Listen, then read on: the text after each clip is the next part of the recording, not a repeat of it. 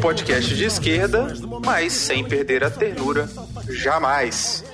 E hoje nós vamos falar de uma coisa que tá aí, tá aí na vida de todo mundo, que é o tal do design. E antes da gente começar a falar esse assunto, vou deixar o espaço pra gente fazer as nossas queridas propagandas.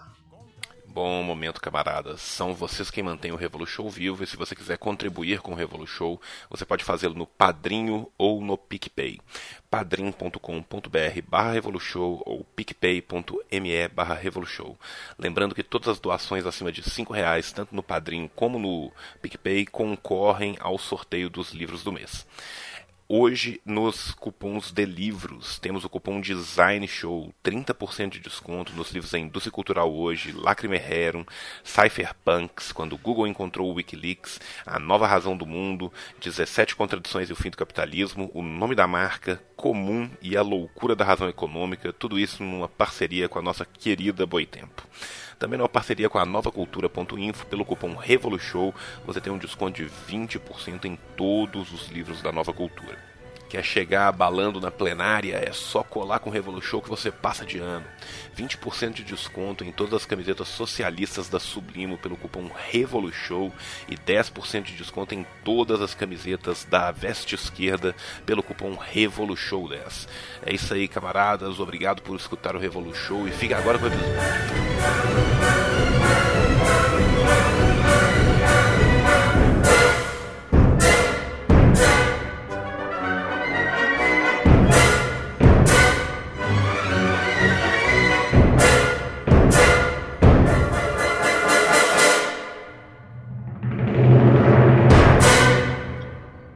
Então, pessoas, estamos aqui.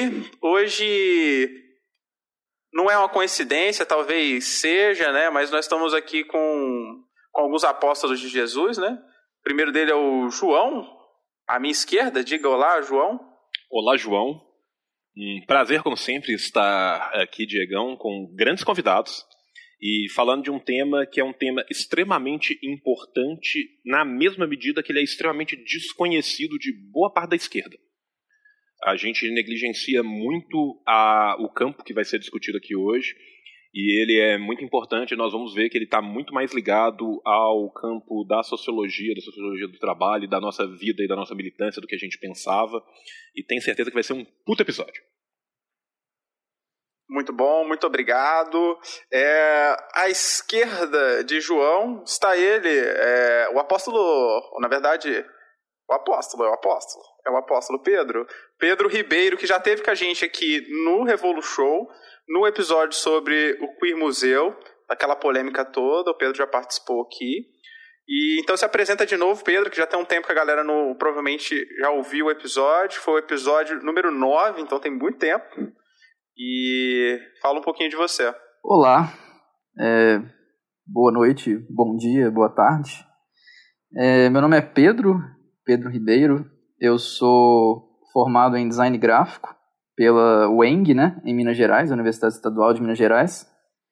É, atuo na iniciativa privada hoje, mas eu tenho sempre tive um interesse teórico pelo design, né, enquanto um objeto de estudo. Então, né, eu vivo essa vida né, cheia de conflitos aí, de produtor do capital como todos, como todos somos, e né, um sujeito que quer pensar também essas dinâmicas. Muito, muito, muito bom, muito bom. E ao lado esquerdo do Pedro, a extrema esquerda, está o nosso apóstolo Mateus. Diga olá, Mateus, se apresente. Você que é novo, convidado novo, se apresente, fala um pouco de você também. Olá, é, bom dia, boa tarde, boa noite. Bom, eu sou o Matheus Augusto, eu sou formado em design gráfico pela UENG também, fui colega do Pedro durante a nossa vida acadêmica na Universidade do Estado de Minas Gerais. E a gente tem uma a gente teve uma trajetória em comum assim de é, fazer, trabalhar na iniciativa privada. Nós trabalhamos no nosso próprio escritório, Moscow Design, e nós, da mesma, igualmente, nós tentamos travar um caminho é, estudando as formas teóricas do design, né, que são que é uma coisa, eu diria que pouco, um tanto negligenciada, não só pelas outras áreas acadêmicas, como pela própria pela própria academia do design, assim, que seria a teoria do design, né? Então, foi esse foi esse nosso percurso durante a nossa durante o nosso tempo de graduação, né? Tentar conciliar o trabalho, né, é, como designer mesmo, com os estudos acerca da teoria do design. Muito, muito bom. É, o Pedro e o Matheus é, foram contemporâneos na faculdade, ambos fizeram o TCC sobre temas próximos, mas diferentes. E a gente, né, João, é, leu o trabalho dos meninos. O que, que você achou, João? O que, que você achou desse trabalho? O que, que você achou interessante aí para pontuar inicialmente, para a gente começar a ouvir o que eles têm a dizer para a gente? Então, é, primeiro, né, apresentar os dois trabalhos que eu espero, sinceramente, que dentro de muito em pouco tempo estarão disponíveis em um livro único para todos vocês. Né? O, o, Pedro ele apresenta o trabalho Gênese e Estrutura da Estética da Mercadoria. Eu vou constranger o Pedro e pedir ele na gravação do, do episódio. A gente pode colocar o link para o seu trabalho e deixar disponível para todo mundo do Revolu Show poder ler, Pedro? Pode, lógico. Isso aí não é constrangimento algum, não. Tá certo. É, o, o Pedro, nesse trabalho, ele basicamente vai estudar né, a, a mercadoria, né, os desdobramentos históricos da produção e do comércio para entender como que essa relação da sociedade com a mercadoria vai se transformando e vai estudar também a estética da mercadoria, a partir principalmente do exemplo do, das cadeias dos supermercados, né, de como você vai saindo das mercearias, vai indo para o supermercado, para as grandes cadeias, e entendendo é essas... É self-service que chama, o É self-service que chama. E entendendo como se dá essa relação. Né, eu vou falar bem en passant para que o Pedro mesmo possa falar um pouco melhor do trabalho dele depois. Vou apresentar brevemente o trabalho do Matheus, para poder então tecer algumas considerações sobre ambos os trabalhos. O Matheus trabalha com as origens neoliberais do design thinking, né, uma análise econômico-filosófica do discurso gestorial no design. Desse trabalho do Matheus, o que fica para quem lê de fora da área do design, primeiro, é a forma muito legal como ele trabalha com o nascimento e a, a gênese e a transformação do liberalismo em neoliberalismo. Né? Então, assim, ele fala da crise do liberalismo, ele vai trabalhar como que o neoliberalismo surge como nova razão de Estado, e aí depois ele vai ver como que essa virada neoliberal influencia e é influenciada principalmente está né, tá inserido dentro dela o design thinking. O que é o design thinking? Como esse design thinking representa uma virada gestorial no design, ou seja, como que as ideias do neoliberalismo perpassam toda a reprodução do capital em toda a nossa sociedade. E ele vai usar o, o design thinking para entender essa relação do design thinking do neoliberalismo, para entender as formas de reprodução do capital na nossa sociedade. Voltando brevemente à monografia do Pedro, o, o Pedro ele tem um domínio assustador de economia política. Tá? O, o Pedro, no, principalmente no primeiro e no segundo capítulo dele, mas o primeiro capítulo dele é primoroso, tá? onde ele vai estudar a mercadoria, ele demonstra um conhecimento profundo da obra marxiana, bem como do, do desenvolvimento marxista depois das teorias sobre a mercadoria. A correlação que ele faz, então, da revolução industrial, da expansão do comércio e como isso vai gerar toda uma nova ótica de reprodução da mercadoria, de, da circulação dessas mercadorias, de como isso vai influenciar na sociedade de consumo, que é por si só uma sociedade da produção, é fenomenal. E por fim ele mostra como que o design entra nisso e como que a estética da mercadoria vai ser usada nessa influência, né, nessa nova forma de dominação ideológica do capital e de alienação das pessoas também em relação às ações do, da circulação, da produção e do consumo. Né? Voltando agora um pouco para o nosso querido menino Mateus. O, o Mateus ele tem um trabalho que é muito importante hoje em dia, porque a gente vem recebendo torrentes e torrentes de chorume né, por parte da mídia liberal, da mídia neoliberal, que vendem o neoliberalismo pelas ilusões que ele cria e não pela, pelas monstruosidades que ele esconde. O Mateus ele vai desde a crise do liberalismo do surgimento do Estado keynesiano e depois da crise do Estado keynesiano, mostrar como que desde o seu nascimento o neoliberalismo está ligado a uma visão de sociedade extremamente conservadora e como que operam algumas categorias do neoliberalismo, principalmente seu individualismo. Também ele não fala diretamente disso, mas o idealismo que esconde esse individualismo no neoliberalismo, recuperando a categoria desde Stuart Mill e de Herbert Spencer e chegando até em Hayek, Mises, a concepção austríaca, mas não se mantendo só aí. Quando ele traz então a, o conceito de design thinking, que eu sinceramente eu não conhecia o conceito de design thinking, mas eu já tinha visto dentro da administração em algumas cadeiras que eu fiz de administração pública, como que o gerencialismo entrou na administração. O design thinking é o gerencialismo da administração voltado para o design e tentando criar uma ponte que engane a todos.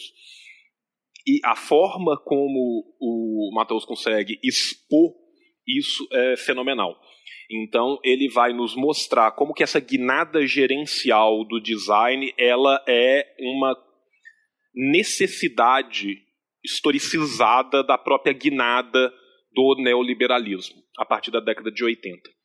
Então assim são duas monografias que, que se completam no seu estudo histórico no sentido que se a gente lê as duas numa sequência, a gente consegue entender todo um processo de consolidação e modificação das estruturas e da, das formas que vão sendo assumidas pelo capital, desde da, da Revolução Industrial, a sua passagem ao imperialismo, sua guinada neoliberal com o fim do toyotismo, do Fordismo, o começo do toyotismo e do posterior fim do toyotismo, e, e, é extremamente importante para todo e qualquer trabalhador entender os mecanismos de reprodução do capital que isso enseja, os mecanismos da ideologia, os mecanismos de alienação que isso enseja também. É, eu vou repassar de volta a palavra para os meninos, mas vou dizer que eu recomendo de antemão a todos que estão ouvindo a leitura dos dois trabalhos. São trabalhos curtos, são trabalhos super gostosos de ler. Tenho certeza que até o momento que vocês vão ler, infelizmente terão menos cornos no capítulo 3, o que é uma pena.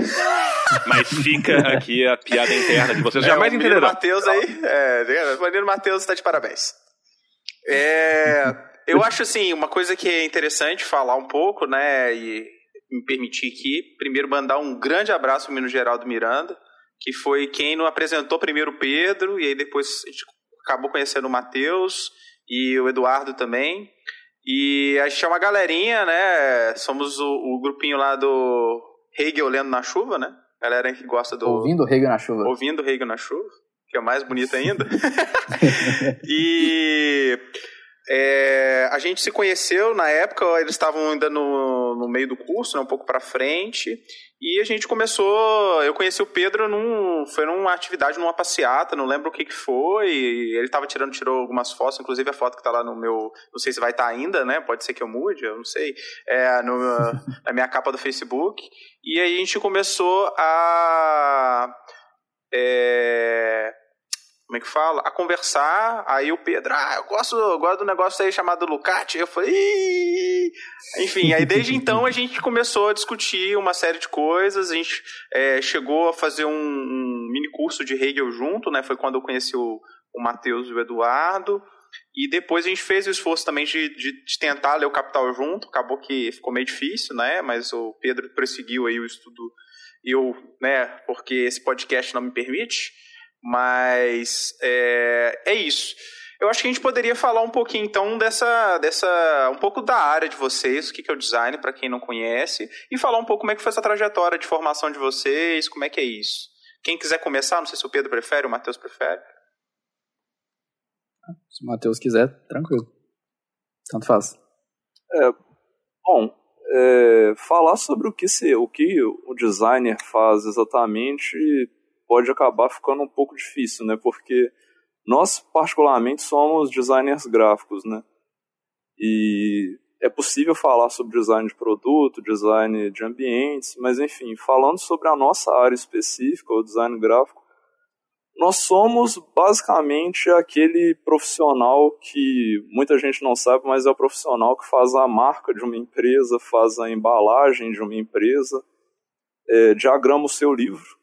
Você que está com seu livro da Boitempo aí, é, somos nós quem, diagrama, quem diagramamos eles, ou seja, nós fazemos o design dele, é, escolhemos a letra ali que você está lendo, a forma com que tudo ali está inserido, nós escolhemos, nós trabalhamos basicamente com a estética das coisas no mundo capitalista, sendo mais específico. E, no entanto, existem outras ramificações do design, é, inclusive eu, no, no meu trabalho de conclusão, eu trabalho com uma ramificação que não trabalha exatamente com a estética, eu trabalho com design thinking, né, que trabalha basicamente com o gerencialismo, é uma literatura gerencial. E isso mostra um pouco de como que o design, com o passar dos anos, foi se tornando algo que começou a adentrar em absolutamente tudo. Aqui no português, é, nós, aqui no Brasil, nós temos poucas, nós ouvimos pouco a palavra design, na verdade.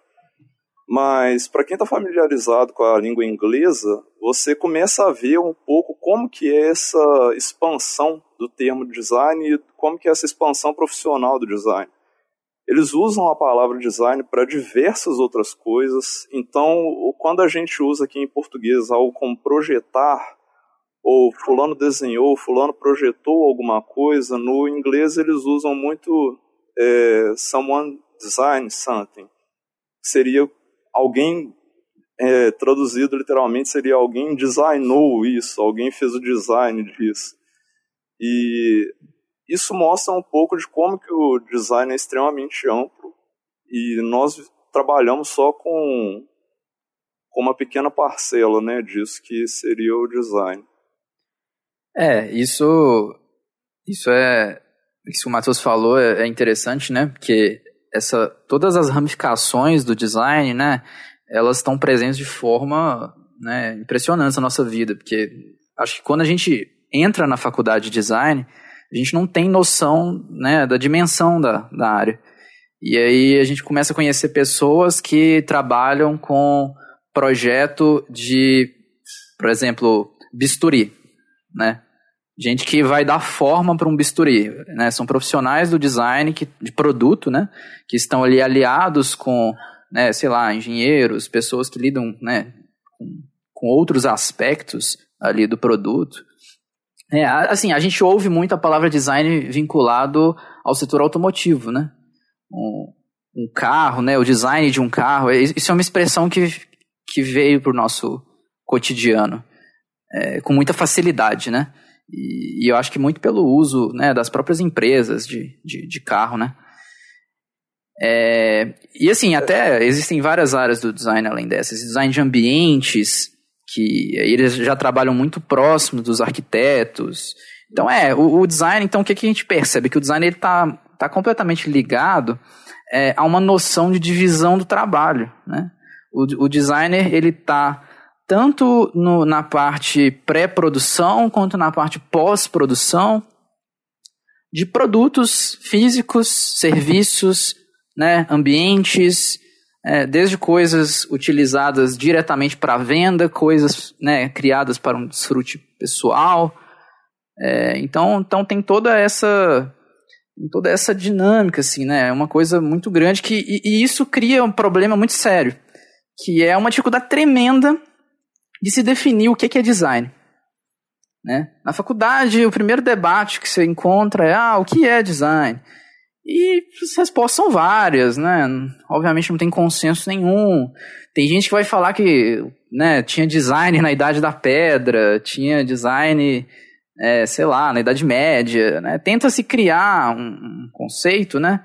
De, de uma, um conceito de design que caiba qualquer coisa, né?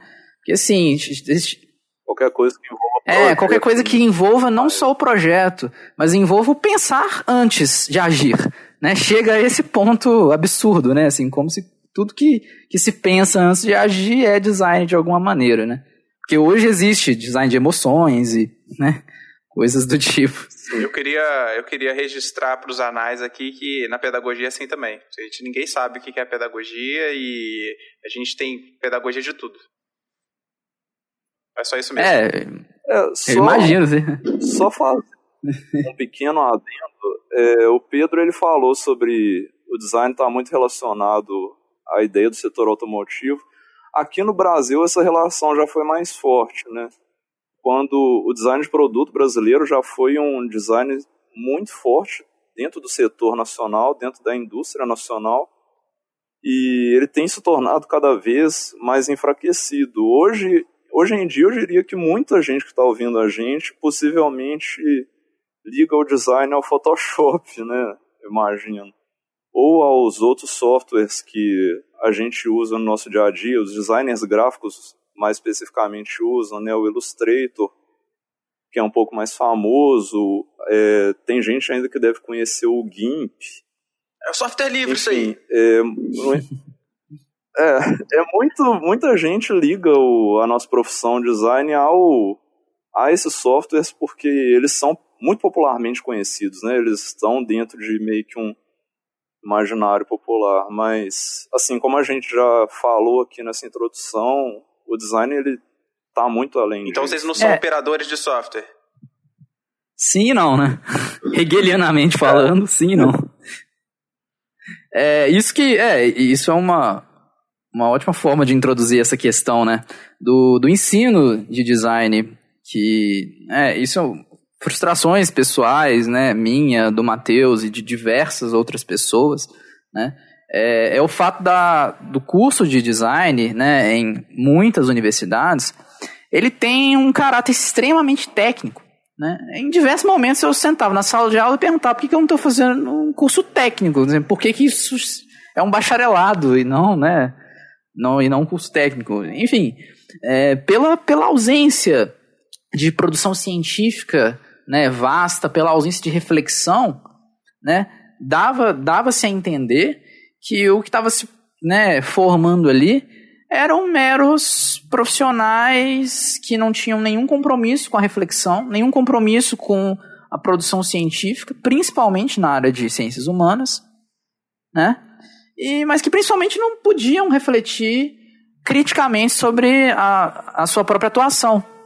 Que o que se defendia o tempo todo é que o design ia salvar o mundo, de que estava na mão né, dos designers, sei lá, trabalhar num projeto de reciclagem e desenvolver a fórmula mágica, desenvolver o material, desenvolver um infográfico que vai conscientizar todo mundo e aí isso vai ser suficiente para o planeta não, né, não ficar mais poluído como ele está. É, assim, claro que eu estou dando uma exagerada, né, mas não tem um fundinho de verdade nessas pretensões. E, e aí, assim, né, o que se defendia o tempo todo era uma pretensa atuação livre, uma capacidade de criar, né, e sempre essa coisa, né, da criatividade, como se fosse né, a coisa mais incrível do mundo, né. E, e isso ilude muito, né, o, o estudante. É, mas E... a pessoa quer depois trabalhar no ambiente que ela pode jogar videogame, pode jogar sinuca. Exato, é. É, posso trabalhar 40 horas por dia, mas eu posso ali sentar no puff, eu posso jogar o videogame ali, posso dormir na empresa, mas tudo bem, porque eu jogo videogame com meus colegas É, trabalho. eu costumo brincar que o design é vanguarda da precarização, né? Enquanto tá todo mundo aí preocupado com, ah, né, sei lá, ser PJ, ser, ser terceirizado e tudo, ah, a gente é freelancer, né? A gente já, já incorporou de tal forma todo esse vocabulário, né, todo, assim, conseguimos, né, engolir isso de tal forma que até processos de extrema precarização, né, em outras em outras áreas, né, em outros, outros campos de atuação profissional, são extremamente normalizadas pelo campo do design. E aí, quando você vê essa dinâmica toda operando, e, uma, e há sempre uma impossibilidade né, institucional, muitas vezes, de se refletir criticamente sobre isso, né? quando muito chega-se naquela coisa meio social-democrata de, ah, né, tudo bem, vamos, vamos parar de criar produtos né, fúteis e tudo mais, vamos criar produtos mais duráveis. Né? Mas assim, uma reflexão sobre a própria noção mesma de divisão do trabalho, o que, que ela implica, né? E, e, isso porque isso significaria colocar em xeque né, a nossa própria posição na sociedade. Né? E isso é moralmente reprimido, né? Assim, é moralmente rejeitado.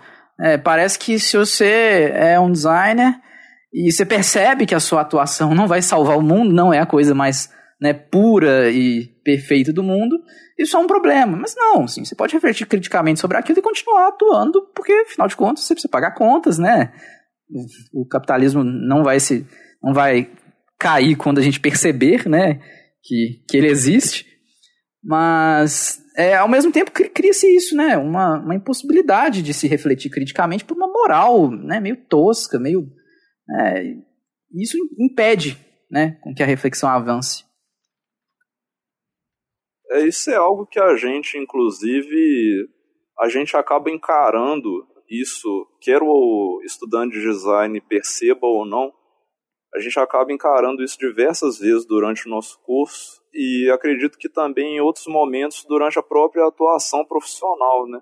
Que é essa, essa relação do, do design com a utilidade. Quando eu falo utilidade, eu estou pensando no termo no termo assim vulgarmente conhecido mesmo de o que, que é útil.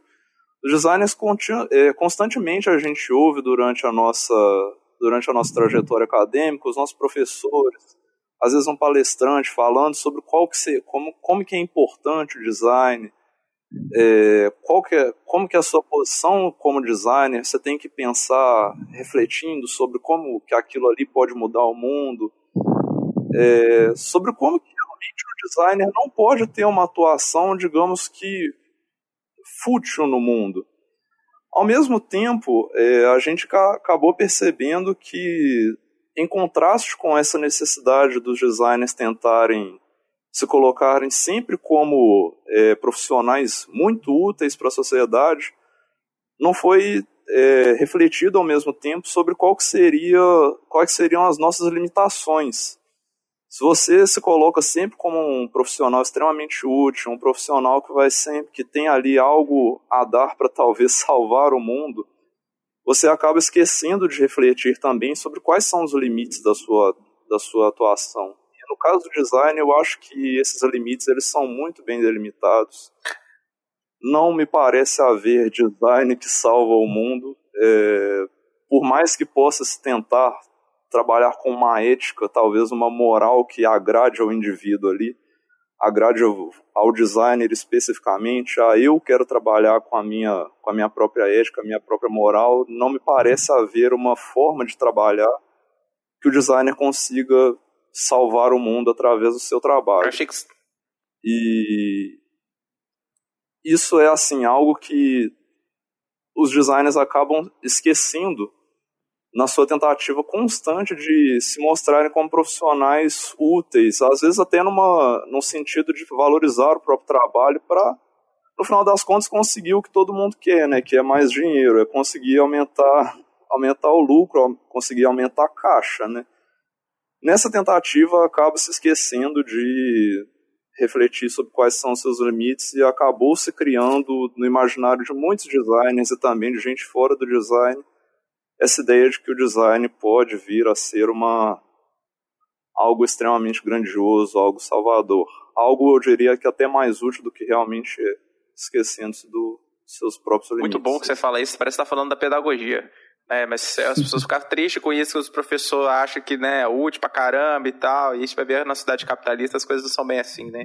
O João queria comentar, o que, que você queria comentar, João? Cara, não, eu queria comentar uma coisa que o Matheus já começou a entrar no assunto e a gente tinha comentado brevemente antes da nossa gravação, que é exatamente este significado de educação puramente técnica que muitas vezes é dada na, nas faculdades, e são nas nossas faculdades todas, né? mesmo eu vindo de um curso como curso de História, a não ser que você opte pelo bacharelado e também opte né, por se alimentar de pastel durante muitos anos, né, seu curso é alijado de uma teorização mais aprofundada, né, eu sei que os meninos sofrem com isso, o Matheus já começou a falar, o Pedro tinha falado, e eu sei que isso é um problema, né, é, eu conheço, assim, brevemente a Weng, e eu me lembro de um, de um, caso muito besta que eu vou aproveitar para contar agora. Eu tenho um grande amigo meu de infância, que ele é designer. Hoje em dia ele está radicado em Portugal. E ele me contou quando ele entrou no curso de design, que ele foi no primeiro N-Design da vida dele, que tinha uma palestra do Hans Donner. E aí ele falou assim, pô, Olha beleza, só. né? Vamos ver o que o cara tem que fazer. O maluco fez as aberturas das novelas todas, pedra sobre pedra, não sei o quê. Via quando era menino, vamos lá. E a palestra do Hans Donner foi basicamente uma hora e meia do Hans Donner falando o tanto que ele, Hans Donner, era foda. Ele não falou nem um minuto sobre teoria do design, o que, que para ele significa o design, qual é a função social do design, onde que, o design se insere em lugar nenhum nunca.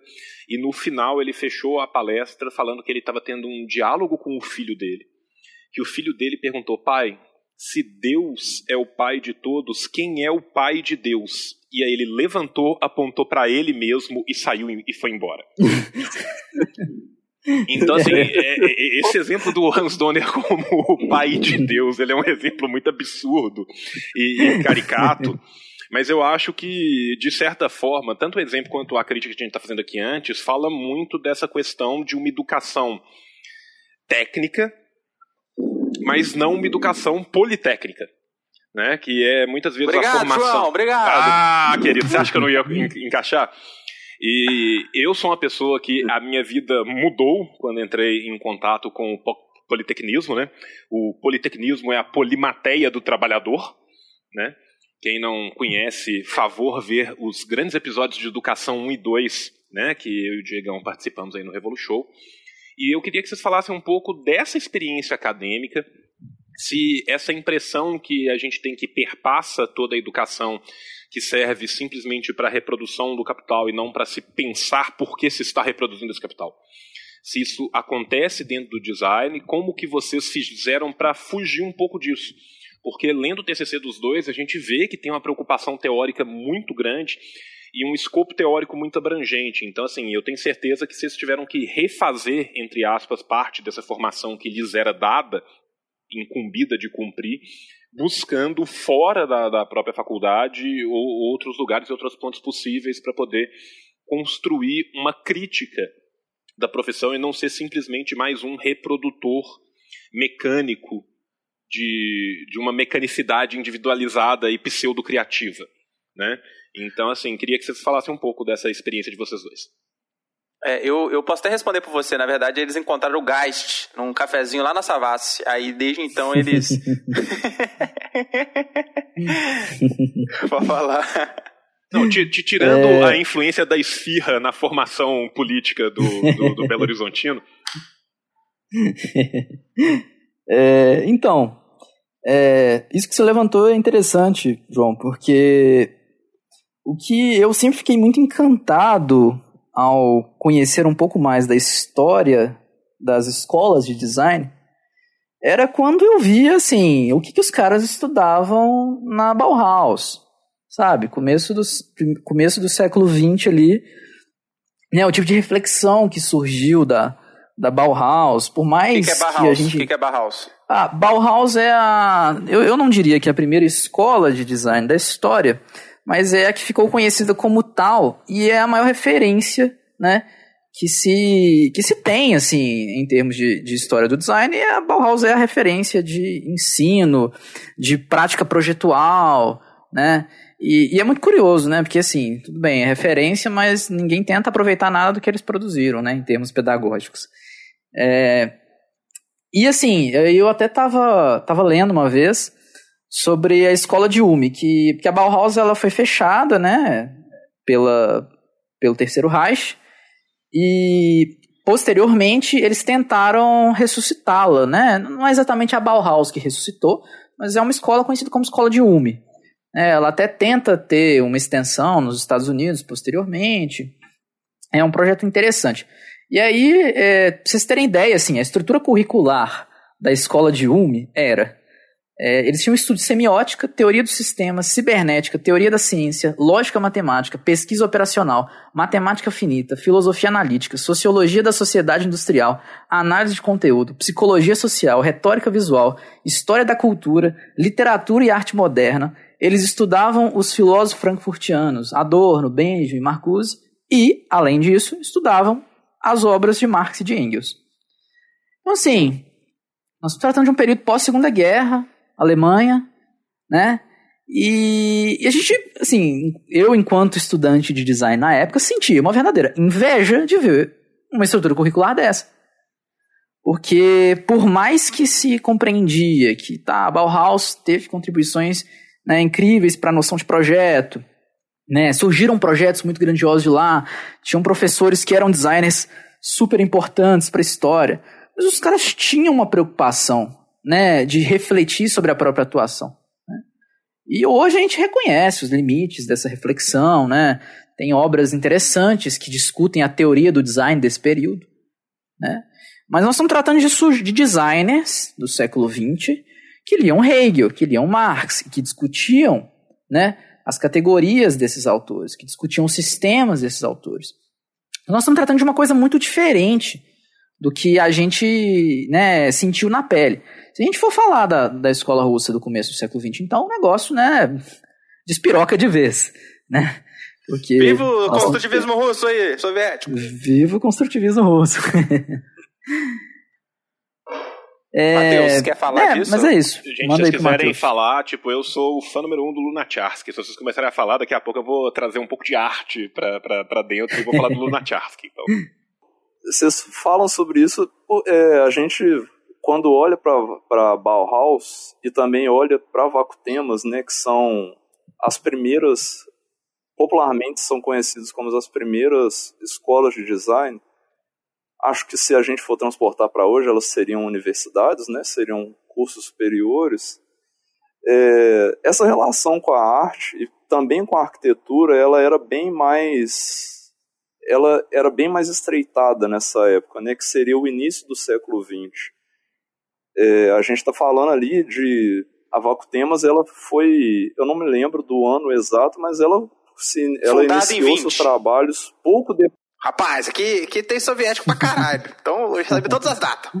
E a Bauhaus começa o seu trabalho antes mesmo do, do nazismo chegar ao poder na Alemanha, e ela vai traçando uma trajetória que eu diria que vai se tornando uma trajetória decadente até o fim dela, que é com a consolidação do nazismo dentro da Alemanha.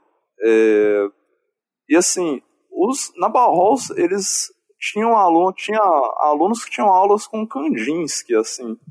Era uma relação extremamente próxima com a arte, e como a gente bem sabe, a arte do século XX, a arte modernista principalmente, vanguardista do século XX, ela é uma arte extremamente ligada aos seus conceitos teóricos. A própria ideia de vanguarda, como a gente bem sabe, é um conceito que tem um aporte é, considerável dentro da filosofia. A gente sabe que muitos dos vanguardistas eram também teóricos marxistas, eram também pensadores marxistas.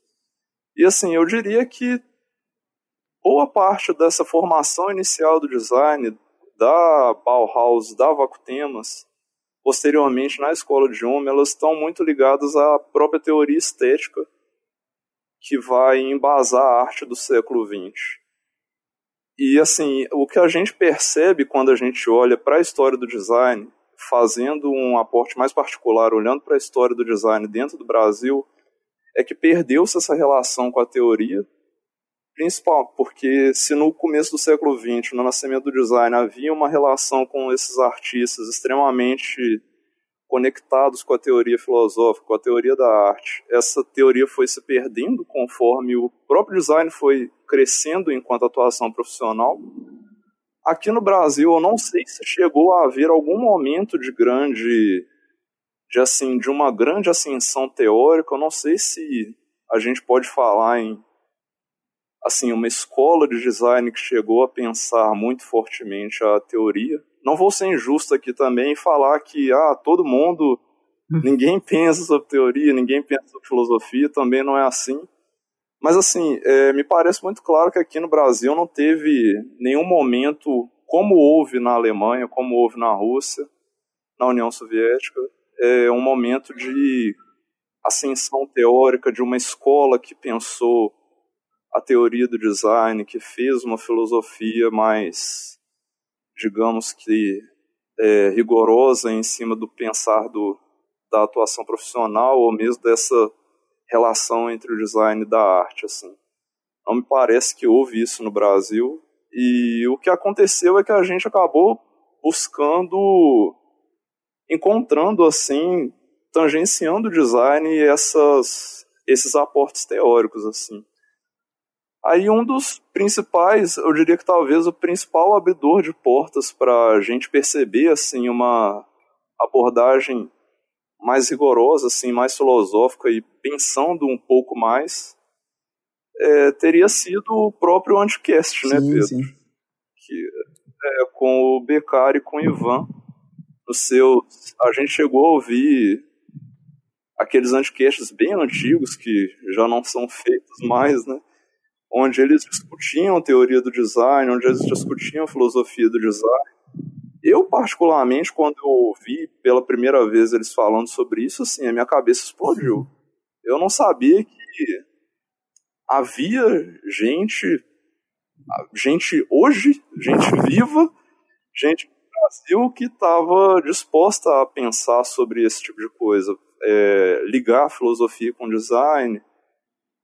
E isso foi, assim, eu diria que o principal, a primeira abertura de portas, assim. A gente chegou a ver sobre um pouco sobre teoria do design na faculdade também, mas a verdade é que quando você olha para o currículo da, da nossa, pelo menos na nossa universidade, pelo que eu já vi de outros currículos também, o aporte teórico ele fica muito secundário. Normalmente o aluno não ele não percebe qual que é a potência daquilo dentro da vida dele. Assim. É, eu acho interessante puxar isso aí que o Matheus falou. É, assim, a, o próprio, a própria ausência né, de uma noção de design no Brasil, no começo do século XX, enquanto isso estava florescendo né, na, em parte da Europa, está é, tá muito ligado também à própria noção de industrialização. Né? Nós estamos tratando de países que passavam por processo de industrialização. E, para vocês terem ideia, assim, a, a Bauhaus estava incrivelmente conectada com a indústria alemã na década, no começo da década de 20 né? Assim, porque primeiro porque foi uma faculdade, foi, foi uma escola que passou muita dificuldade financeira, né? Então eles precisavam de financiamento, né? É, era uma escola, era assim, né? Era da iniciativa privada de certa maneira. Apesar de ter tido doações, né? Tem, tem até umas histórias de, da relação dessas escolas de design alemãs com Fundação Ford, né? E, e por aí vai. É, e eles assim estavam ali no calor do momento, então você tinha coisas como, né, marxistas no comando da Bauhaus, em determinado momento, né? O Hannes Mayer foi, foi um diretor da, da Bauhaus, que era um socialista. E, e é muito curioso como que a gente, né, assim, eu, eu fico impressionado de não ter tido, eu tipo assim, tive cinco né, disciplinas de história do design e eu nunca soube que o Mies van der Rohe, que é o famoso autor da frase menos é mais, foi o diretor da Bauhaus no período em que começaram a caçar os comunistas da Bauhaus. É, o Mies van der Rohe entrou no, no lugar do, do Hannes Mayer e, e aí eles fizeram um processo, assim, expulsaram todos os professores e todos os alunos e você só podia voltar para a universidade, tanto como professor quanto como aluno, se você, fizesse, se tivesse né, um compromisso de que você não estava vinculado a nenhum partido comunista, a ideias socialistas e por aí vai. Nós estamos falando de 1930, né? Ou seja, é, é antes do, né, do negócio ficar feio mesmo. E, e assim, poxa, né? História da Segunda Guerra Mundial, como que a gente não compreende de que maneira que a Bauhaus, que é a principal referência né, para os designers em termos históricos, né, pelo menos dentro da universidade é assim, é, como que a gente não entende a, a forma como a Bauhaus estava inserida no contexto né, da época? Num contexto de industrialização. Né? O que se vende muitas vezes é que parece que era assim: ah, chegou a indústria e aí os produtos eram feios. E a gente precisava de alguém para tornar os produtos mais bonitos. Né? E aí surgiu o design. Mas, poxa, né, as necessidades que engendraram o design não eram necessidades subjetivas, não eram nem necessariamente necessidades do espírito. Né? eram necessidades da lógica econômica. E, e, e, por entender que essa reprodução da vida material, por entender que todos esses processos né, precisam girar né, ao redor dessa dinâmica econômica, né, estão orbitando ali, é que a gente fica né, tentando refletir o lugar do design na nossa sociedade. A gente percebe que dá para encaixá-lo né, muito, muito além da discussão dos desejos, já um produto que me, né, que me causa uma felicidade, que me permite uma experiência ao abrir uma caixa, né? Assim, tem várias discussões nesse caminho, né? Mas eu acho que é interessante pensar nessa dinâmica, né, da inserção, né, do design numa totalidade muito mais orgânica e expandida. Muito, muito, muito bom. É... O, o... Ô, João, como é que chama o negócio da Vaco Temas lá? Porra, é sério, cara? Sério que você vai me fazer fazer isso, cara? Por favor, cara. É porque é tão bonito o russo, é tão lindo. Ah, tá bom. A, a Vacutemas, né, ela, ela não chama Vacutemas, ela chama Vacutumas, e, e isso é um acrônimo, né, de Vishia Kudoyesvina Technicheski Marstersky, tá? Nossa, que lindo. Eu só imagino, gente, no dia 20, olha só, vamos fazer uma viagem no tempo, fecha os olhos. A gente vai no dia 25 de fevereiro de 1921. O maravilhoso Lenin, né, vai a Vacutemas, né, com, com para a visita da, da, da, filha da Inês Armand, que foi uma um rolezinho que o, o Lenny tá envolvido. Quem sabe, sabe. Lá houve o Reconstruindo Lenin, precisa saber.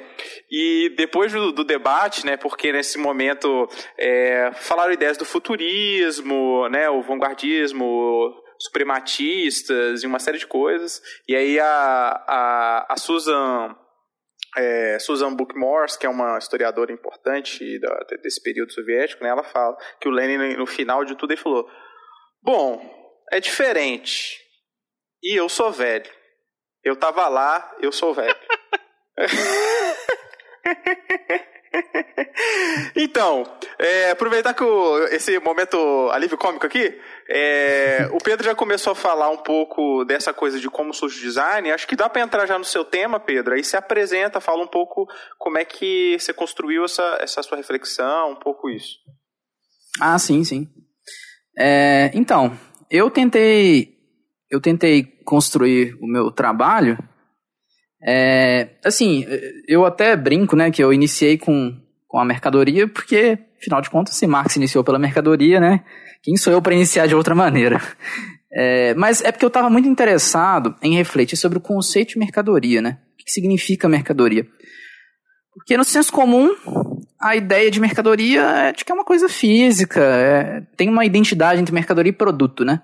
São duas coisas idênticas. E se pensa somente na materialidade da coisa. Quando se avança um pouco além disso, é quando se vai pensar, ah, talvez um serviço seja também uma mercadoria. Mas dificilmente é, se reflete né, que a mercadoria ela não é só essa dimensão material. E, e, isso, inclusive, acontece na, na tradição marxista, e eu diria que muito por culpa do Marx também, é, de entender que a mercadoria, ela, ela, para além da dimensão material, ela é a forma social da riqueza na sociedade capitalista. Né? Isso tem implicações muito sérias. E, e assim, para vocês terem ideia, na teoria do, do design, tem gente que chega a afirmar que é preciso repensar o que é a mercadoria né, a partir da, da segunda metade do século XX. Porque se agora né, as, as embalagens, a materialidade da mercadoria foi colocada em xeque, né, ela precisa ser repensada enquanto conceito. Mas, na minha opinião, não, porque a mercadoria ela não está diretamente vinculada a essa materialidade. Né? Ela está ligada a uma noção de forma social, né? de coisa social. Né? É, e aqui eu estou trabalhando muito com a ideia de que a idealidade e a materialidade elas não podem ser apresentadas de forma cindida, como muitas vezes é feito, né? Então, assim, é o ideal como momento do material, o material como momento do ideal, né? As duas coisas se cruzam, né? E fazer essa desassociação é muito perigoso. É, mas tá, eu acho que o, né, o ponto de partida é esse. Mas aí depois eu tento refletir um pouco sobre né, a noção de, de capital comercial, que é, é algo que está presente né, nos livros 2 e 3 do Marx, principalmente, né, que é quando ele vai pensar a esfera da circulação de mercadorias. Né. Como que, tá, tudo bem, e, e é muito curioso, né, porque a gente está falando de produção de mercadoria, então se está sendo produzido, está sendo produzido algo material, mas vamos lembrar que essa produção não é só uma produção material, né, a produção de um conceito, né, produção de uma idealidade ao mesmo tempo.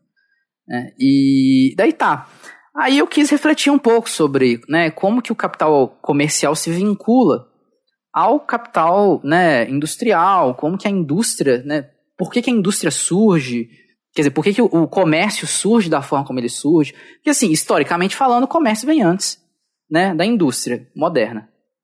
Mas, logicamente falando, o comércio aparece né, posteriormente. O que, que eu quero dizer com logicamente falando? É porque o, o Marx ele, ele não vai trabalhar né, a história do capitalismo. Não é assim, por mais que haja isso né, em O Capital, não é, não, não é esse o centro da coisa, né? Então, no momento que o Marx fala que a, as categorias no, capitali, no capitalismo elas aparecem de forma invertida na história, né? Em, em comparação com como ele estava apresentando elas, né? De forma né, categorial, lógica, né? Dialética de certa forma também. E porque ele vai colocar o capital comercial como algo que surge para comercializar, né, uma série de mercadorias produzidas pela indústria. Ou seja, capital comercial é nada menos, nada mais do que a divisão social do trabalho, colocando um, uma parte do capital para desempenhar o, o papel da, de venda. Né? E, e aí, por conta dessa reflexão, que eu fiquei muito interessado para pensar né, as mudanças que aconteceram no comércio, né, na passagem do século XIX para o século XX. Porque, assim, se o comércio era uma coisa antes e agora ele estava assim sendo regulado por uma nova dinâmica social, né, que era a dinâmica capitalista, a gente precisa, e assim, não que o capitalismo tenha surgido somente nesse momento, mas nós estamos tra tratando de um momento de consolidação do sistema, né? E, e de surgimento também em vários lugares do mundo. É, mas aí, o que acontece? Aí eu quis refletir sobre essa, essa, essa noção do comércio, né, na passagem do século XIX ao século XX. E o lugar que eu achei que era um recorte interessante para tratar disso era no setor de mercearias e supermercados. Né? Eu entendi que era um recorte interessante a ser feito, é, porque um certo dia eu estava no supermercado e eu parei para pensar, porra, supermercado é um lugar que eu venho toda semana, né, mais de uma vez por semana, e aqui é onde eu compro alimento, que olha só, é a coisa que se eu não comprar, eu morro, né? Porque se eu não, ou posso roubar, né? Mas assim, se eu não me alimentar, eu não vou, né, existir enquanto, né, pessoa. E, e não só isso, né? Hoje em dia a gente compra muito mais coisas no supermercado além disso. Mas, mas a noção né, da, da, comida, né, da distribuição de uma coisa que é tão vital, me fez pensar que o supermercado era um setor do comércio que estava tão próximo do cotidiano das pessoas que isso causaria uma, sabe, uma assim, olha, isso é interessante, eu vou no supermercado como qualquer outra pessoa. Né? E ao longo do, do, do projeto eu fui percebendo como que dava para explorar diversos aspectos da coisa, né? diversas dinâmicas do capitalismo. E assim, aí como né, era necessário fazer mais recortes, eu decidi tratar de como que isso opera nos Estados Unidos porque é um lugar especialmente interessante para se observar, né? É, porque é onde surgem, né, essas cadeias de, de mercearias e, e, e por aí vai, né?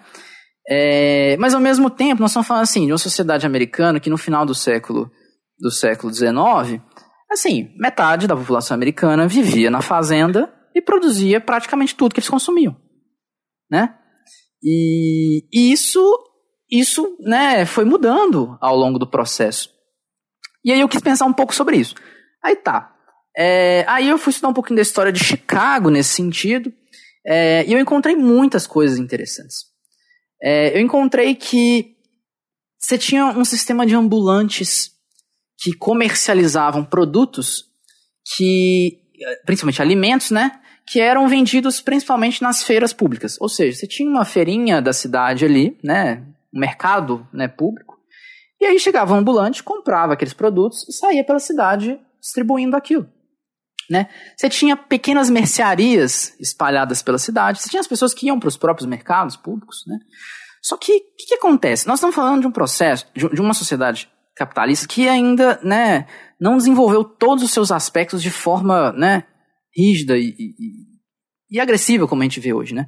Nós estamos falando de um lugar onde as relações pessoais, né, elas, não, elas ainda operam de forma muito presente. Né? Nós estamos falando de uma sociedade onde o racismo é absurdo, né? E não é como se isso tivesse mudado. Mas a forma como o racismo opera na sociedade hoje tem distinções em relação a como ele operava naquela época, né? Uma xenofobia exacerbada, enfim, diversas dinâmicas que geravam né, impactos muito diretos na organização da sociedade de uma forma que hoje é diferente, por mais que né, as coisas tenham simplesmente se reconfigurado. Mas o que eu quero dizer com isso tudo? Eu quero dizer que, para citar um exemplo, a gente poderia ter uma mercearia num determinado bairro que fosse um bairro comumente habitado por imigrantes italianos, talvez.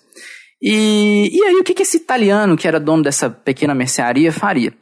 Ele claramente só empregaria outros italianos.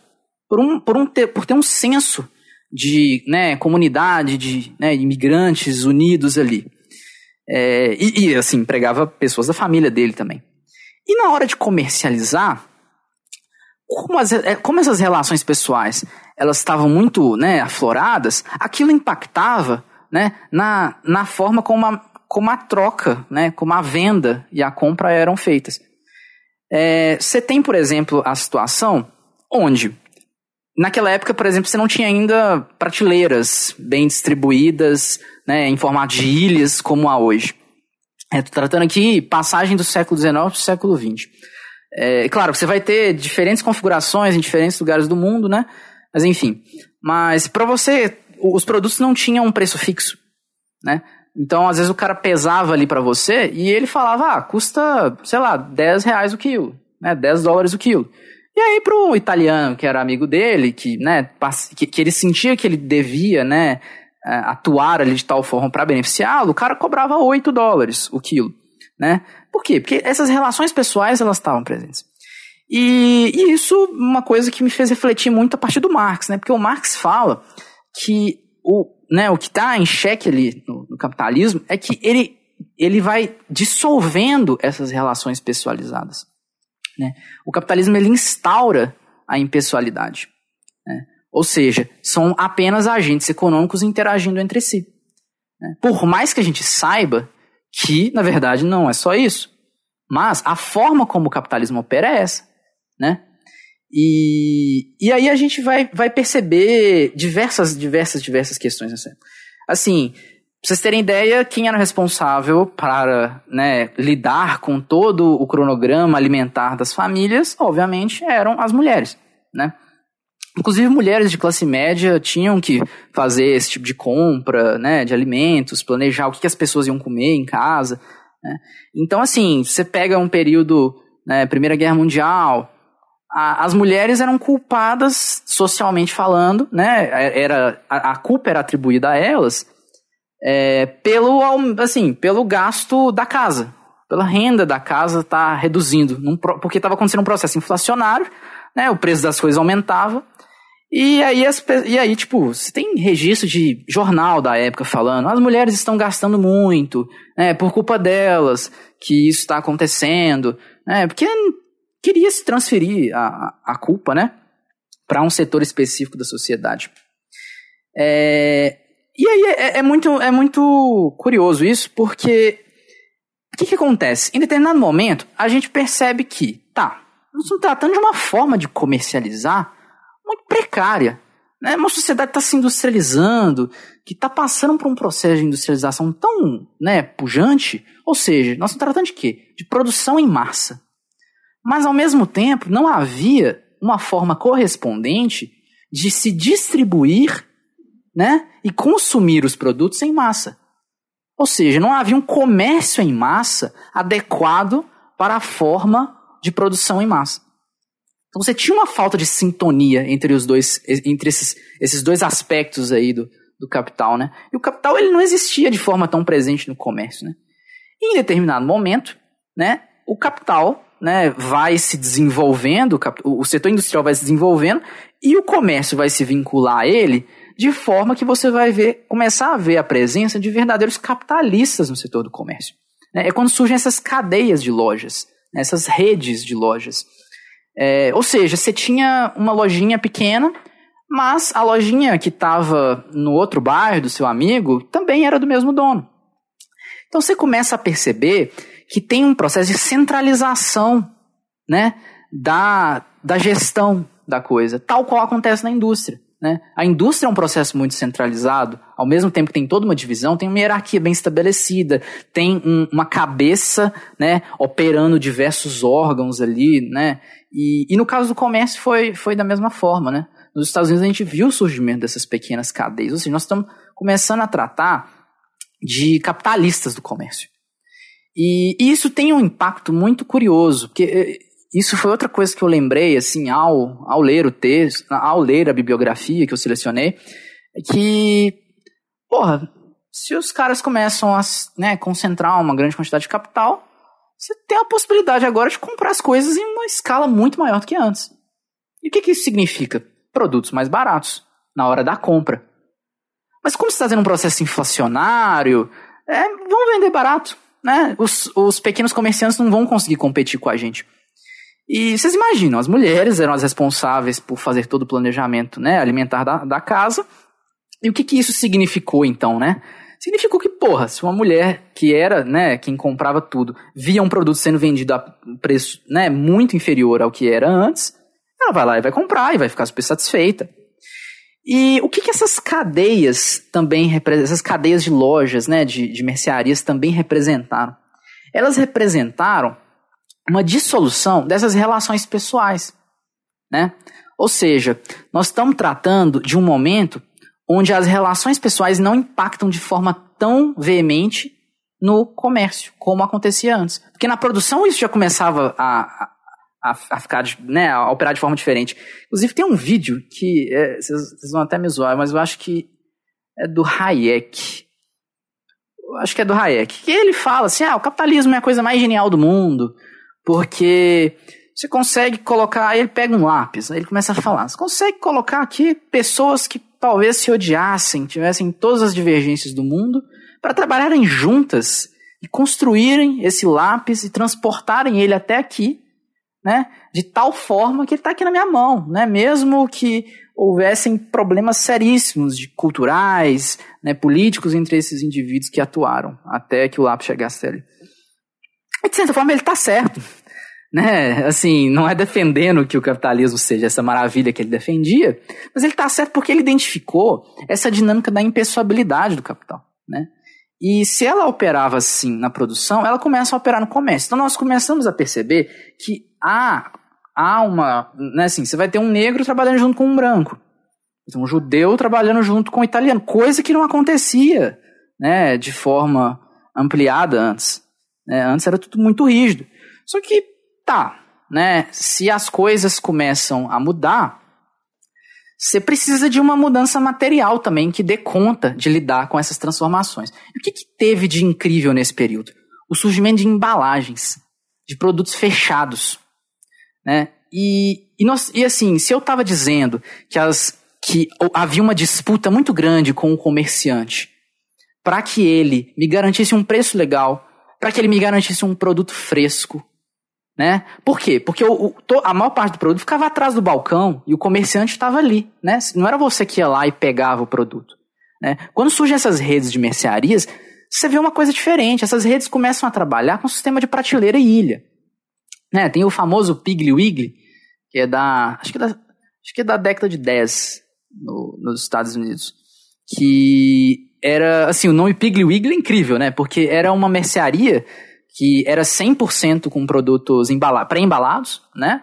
Eles, porque assim, antigamente se utilizava, né, produtos a granel, o cara ia embalava na hora para você, e a partir de certo momento não. Você tinha tecnologia para criar garrafas de formas, né, muito mais automatizada, surge, né, enfim, diversos materiais que propiciaram, né, desenvolvimento da impressão mais avançada, né? Enfim, o Piggly Wiggly era uma rede, de uma cadeia de, de lojas que ela funcionava como uma batedora de porco mesmo. Você ia passando por todas, todos os corredores, né, onde tinham várias prateleiras de todos os lados, e você só podia fazer um caminho. Né? Você não podia, você não podia, por exemplo, você entrou, tinha uma catraca, você entrou, você não pode sair por onde você entrou. Então você tinha que percorrer todo o mercado e sair pela catraca no final. Só que assim, então assim, a gente está falando de um momento agora onde as pessoas estão interagindo de forma muito distinta com os produtos, né? Nós estamos tratando de uma ausência de mediação, que não é uma ausência de mediação simplesmente, é a transferência da mediação que antes estava nas mãos do vendedor, que além de toda a disputa que era feita, era o vendedor que tinha que convencer a pessoa a levar aquele produto. A convencer que era um produto de boa qualidade, por aí vai. E o que, que mudou agora? Agora quem convence não é mais o vendedor. Quem convence é a própria mercadoria. Né? E com esse sistema de embalagens, né, produtos pré-embalados, você não vai ter mais a pechincha. Porque os produtos agora, como estão pré-embalados, eles têm preço fixo. Né? Tem uma etiquetinha ali falando qual o preço daquele produto. Isso é completamente distinto do que acontecia antes. Então, assim, imagine uma sociedade cindida por preconceitos, por disputas e por aí vai, né? Quando surge esse tipo de dinâmica, ela se apresenta de forma muito civilizatória, né? Com o perdão da expressão, mas é até, assim, né, brincando, que é a expressão que o Marx usa, né, do papel civilizatório do capital, que é de abolir, né, as formas de dominação direta, né, é de instaurar a impessoabilidade que, querendo ou não, né, tem esse aspecto libertário. É óbvio que a gente sabe que, né, limites tremendos, não vai libertar, né, coisa alguma, e, e por aí vai. Mas eu acho que serve aqui essa, né, essa, essa expressão para explicar o que estava acontecendo naquela sociedade. Por que, é, que isso foi visto? Também, é a expressão ah. que está lá no manifesto, que é tudo que era sólido se dissipa no ar, né? Completamente. Relações pessoais que eram absurdamente sólidas se dissolvem. Completamente, completamente, completamente. Eu acho só hum. que, só fazer um pequeno adendo ah. aqui, é, esse vídeo do lápis, ele é do David, ele é do boa, Milton boa. Friedman. E assim, esse caminho que era feito nos supermercados, é, nesses primeiros supermercados, esse caminho de zigue-zague, hoje a gente tem um pequeno paralelo com ele ainda, em só assim tentando fazer com que o ouvinte consiga visualizar talvez um pouco melhor. A gente tem um pequeno paralelo dele ainda na contemporaneidade, que é na fila de supermercados. O, Eu o diria gra, que a o fila grau do... também, na parada de ônibus, o grau Sim. é assim. Sim. A fila do, da Lojas Americanas eu acho que é um, um exemplo ótimo, assim, porque ela é um caminhozinho que você faz. E enquanto você vai andando, você tem ali diversos produtos, né, que estão eles estão sendo oferecidos para você ali de certa forma, né? É. E assim, era muito, eu diria, me parece que há uma certa proximidade. Claro que hoje em dia é feito de uma forma uh, um tanto mais sutil, não não é tão obrigatório assim, mas há um certo paralelo, né, entre essas duas entre essas, entre essas duas formas aí de, supermercado. Não, perfeitamente. Né? E, e a gente tá, tá pensando também, assim, que, por exemplo, no caso do, dos, dos mercados, você tinha uma preocupação com a ideia de, de roubo, né? Tal qual acontece no supermercado hoje. Você criava toda uma dinâmica que dava uma pretensa liberdade pro, pro consumidor ali, e, e ao mesmo tempo havia toda uma preocupação, né, toda uma dinâmica pensando assim, não, o cara não pode roubar. E, e era assim, era para evitar o roubo e para estimular o consumo ao mesmo tempo. E tem várias outras coisas que foram criadas, né, tanto para disciplinar a classe trabalhadora e por aí vai nesse processo. O próprio surgimento do caixa do supermercado, porque assim, quando o caixa do supermercado surge dessa maneira, a gente está tratando de um, um, um tipo de, de mercado onde você tem uma cisão entre ilha e caixa. Antes não, antes você tinha um balcão onde tudo operava em, em conjunto. Né? Aí quando você cria essa cisão, você, assim, e, e você coloca trabalhadores para para operar ali, porque antes às vezes era o dono do lugar que ficava ali, que na verdade era uma pessoa, né, assim, não era necessariamente uma pessoa pobre, mas podia ser. É, Ô Pedro, E- eu posso ilustrar Ah. rapidinho isso aí? É, não, eu vou Aham. falar, é uma experiência pessoal, minha família teve padaria e tal no, final, no início dos anos 2000, e assim como a gente abriu a padaria, né, é uma cidade do interior e tal, ainda era a dinâmica do grande balcão que você vai, pega o pão para pessoa, você quer pão moreno, quer pão branco, etc e tal. Com o- o- os supermercados né, ganhando cada vez mais força na cidade, é, a gente teve que mudar a dinâmica da padaria para ter esse self-service do pão, da pessoa poder lá escolher, colocar uma vitrine para mostrar a produção, para a pessoa ver como é que o pão sai, se sai pão fresco. E isso altera drasticamente toda a dinâmica ali interna de como funciona, funcionava né, a padaria e como ela passa a funcionar. Né? É importante isso que você falou, Diego, da, da questão da vitrine. Que os, essas, esses- essas mercearias, muitas delas tinham vitrine. Até mesmo supermercados, posteriormente, tinham vitrine. E é uma coisa que a gente não vê hoje, né? Supermercado hoje não tem vitrine. E a razão disso é porque se percebeu que as prateleiras, elas desempenhavam um papel duplo. Era um papel de ser vitrine, ou seja, de expor produtos, e ao mesmo tempo de ser uma parte do estoque né? Porque a, a, a, a prateleira faz isso, né? Ela expõe e armazena ao mesmo tempo. Você não vai ver só um produto ali, né? Na, na vitrine tem um único né, exemplar de um produto. Na prateleira não. Na prateleira está feito ali para armazenar também. É claro que quando o negócio fica muito grande, como hoje, os supermercados começam a ter, né, assim, estoques maiores e, e por aí vai. Mas assim, são estoques maiores, mas a gente considerar a proporção que a coisa tomou, né? Ainda é uma estratégia inteligentíssima. É, mas tá. É, então, assim, a gente tem uma transferência de uma relação pessoal, que é dessa do convencimento, da disputa, né, da barganha, para uma estética das coisas, né? Para uma forma, para uma embalagem. E, e aí, assim, e aí o que eu achei que era curioso de se investigar também era essa própria noção de self-service, né? Você se autosservir num lugar. E, e é muito interessante a- a, própria ideia de self-service. porque O self-service, o que, que ele é, né, em essência? Ele é uma forma de transformar um trabalho, geralmente pago, né, uma atividade paga, um trabalho, é, executado por um trabalhador, em uma atividade, ou seja, deixa de ser trabalho, executada pelo consumidor. Então, por exemplo, no caso clássico das telefonistas, se antes quem fazia a conexão entre né, duas pessoas que estavam se ligando era telefonista, ou seja, um trabalhador pago, né? É, no caso do. Quando surge uma, uma possibilidade de autosserviço, né, de se autosservir, é quando surge um discador, onde você mesmo vai executar aquela tarefa, né? Em forma de atividade, não paga e por aí vai. É, então, assim, a gente né, começa a perceber que o que está acontecendo aí? Né?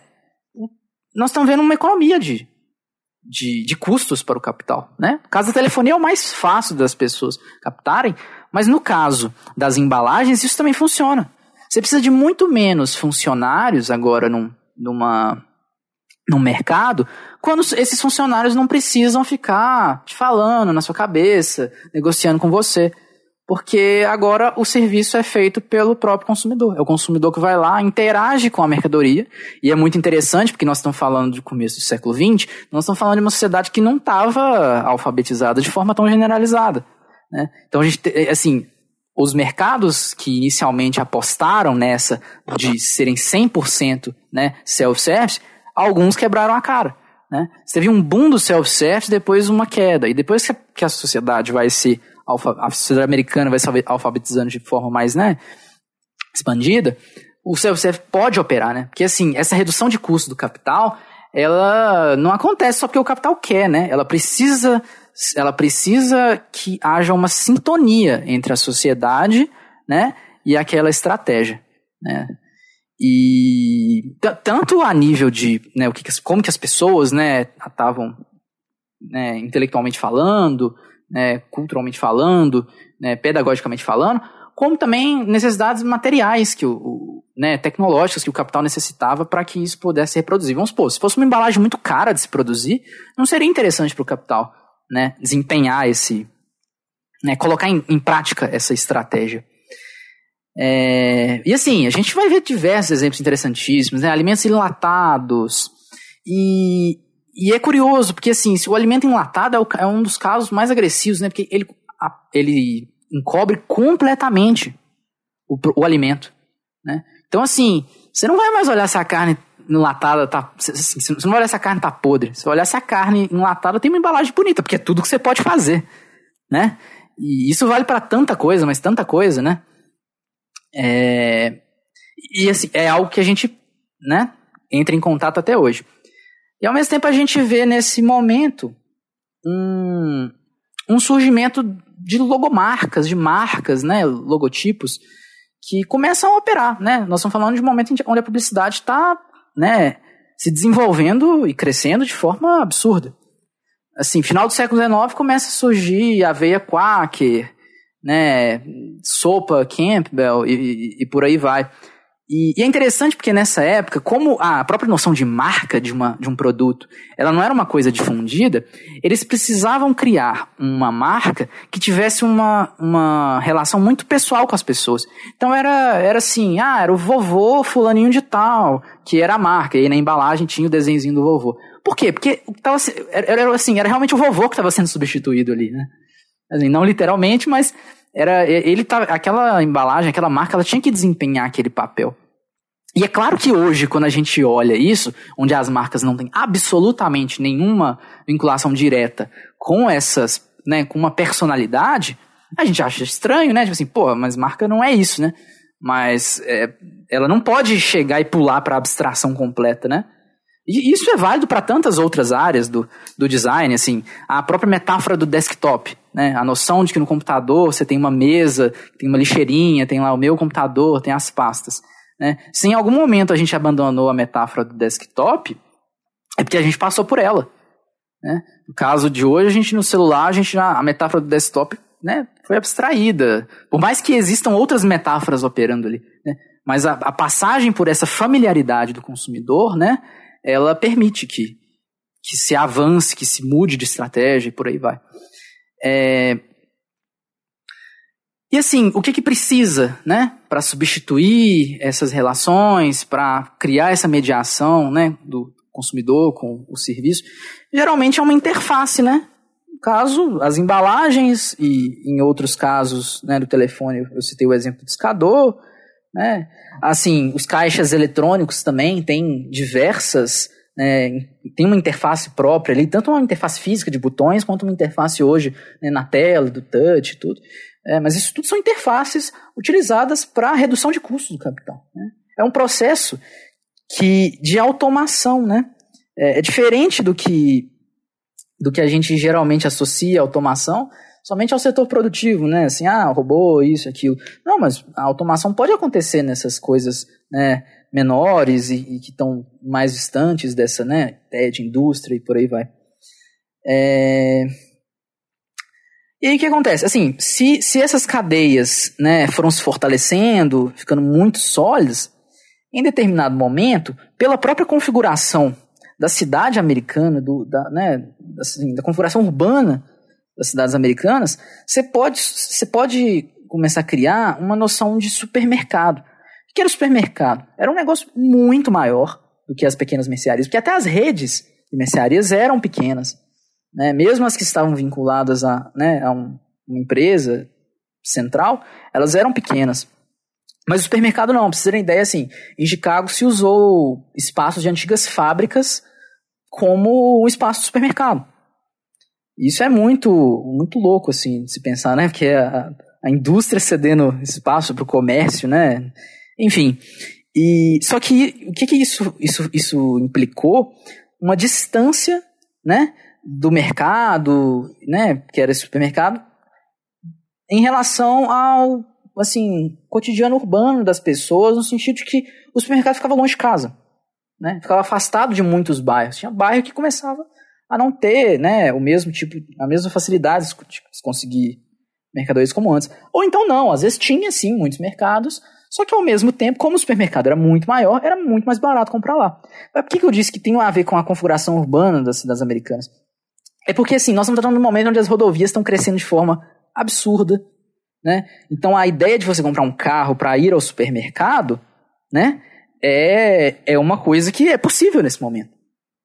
E é interessante porque essa noção de ir ao supermercado comprar algo, né, pegar o seu carro, é uma forma de self-service da entrega que os mercados faziam antes, né? Que alguns ambulantes faziam lá no, né, na passagem ali do século XIX para o XX. Né? A ideia de entrega, agora não, agora você pega o seu carro e vem até aqui. Ou seja, mais uma vez transfere né, um trabalho, muitas vezes assalariado, para o consumidor, em forma de atividade. E. Ah, é, pode dizer. Esse, só é, falando um pouco sobre essa, essa sua última, essas suas últimas falas, Pedro, assim, é interessante a gente notar que esses processos que acontecem, esses processos de automatiza automatização dentro do comércio, dentro de coisas que seriam assim pequenas, diria que até banais em certo sentido, eles só acontecem de forma paralela ao próprio desenvolvimento do capitalismo. Então, você não, você não pode ter, por exemplo, é, se, não, se num shopping center, é, se você precisa necessariamente chegar ali de carro naquele shopping center, onde a sua atuação vai ser uma atuação quase autônoma ali, onde você escolhe o produto, onde você vai olhar ali as prateleiras e no final você só vai pagar ali no caixa. Isso só é possível numa sociedade onde os onde as pessoas elas têm acesso à compra de carro. Uhum. Isso só é possível dentro de uma sociedade capitalista desenvolvida. Não necessariamente o país precisa ser desenvolvido. No Brasil nós estamos um país subdesenvolvido, mas o capitalismo aqui já teve um desenvolvimento suficiente para fazer com que seja possível é, que haja essa, com que seja possível que supermercados, por exemplo, shoppings exijam que os seus clientes vão sim, sim, preciso. Os, os caixas eletrônicos, os caixas automáticos, eles durante muito tempo aqui no Brasil havia uma certa resistência a eles, uhum. né? E isso, eu, eu me lembro de chegar, de ir em supermercado, ver os caixas ali, o caixa uhum. físico, né? Com filas enormes. E enquanto o caixa o caixa eletrônico estava ali do lado para se você quisesse pagar, você podia ir lá com uma fila ínfima. Quer dizer, por que, que as pessoas preferiam ainda assim ir no, no caixa físico ali, pagar com a pessoa?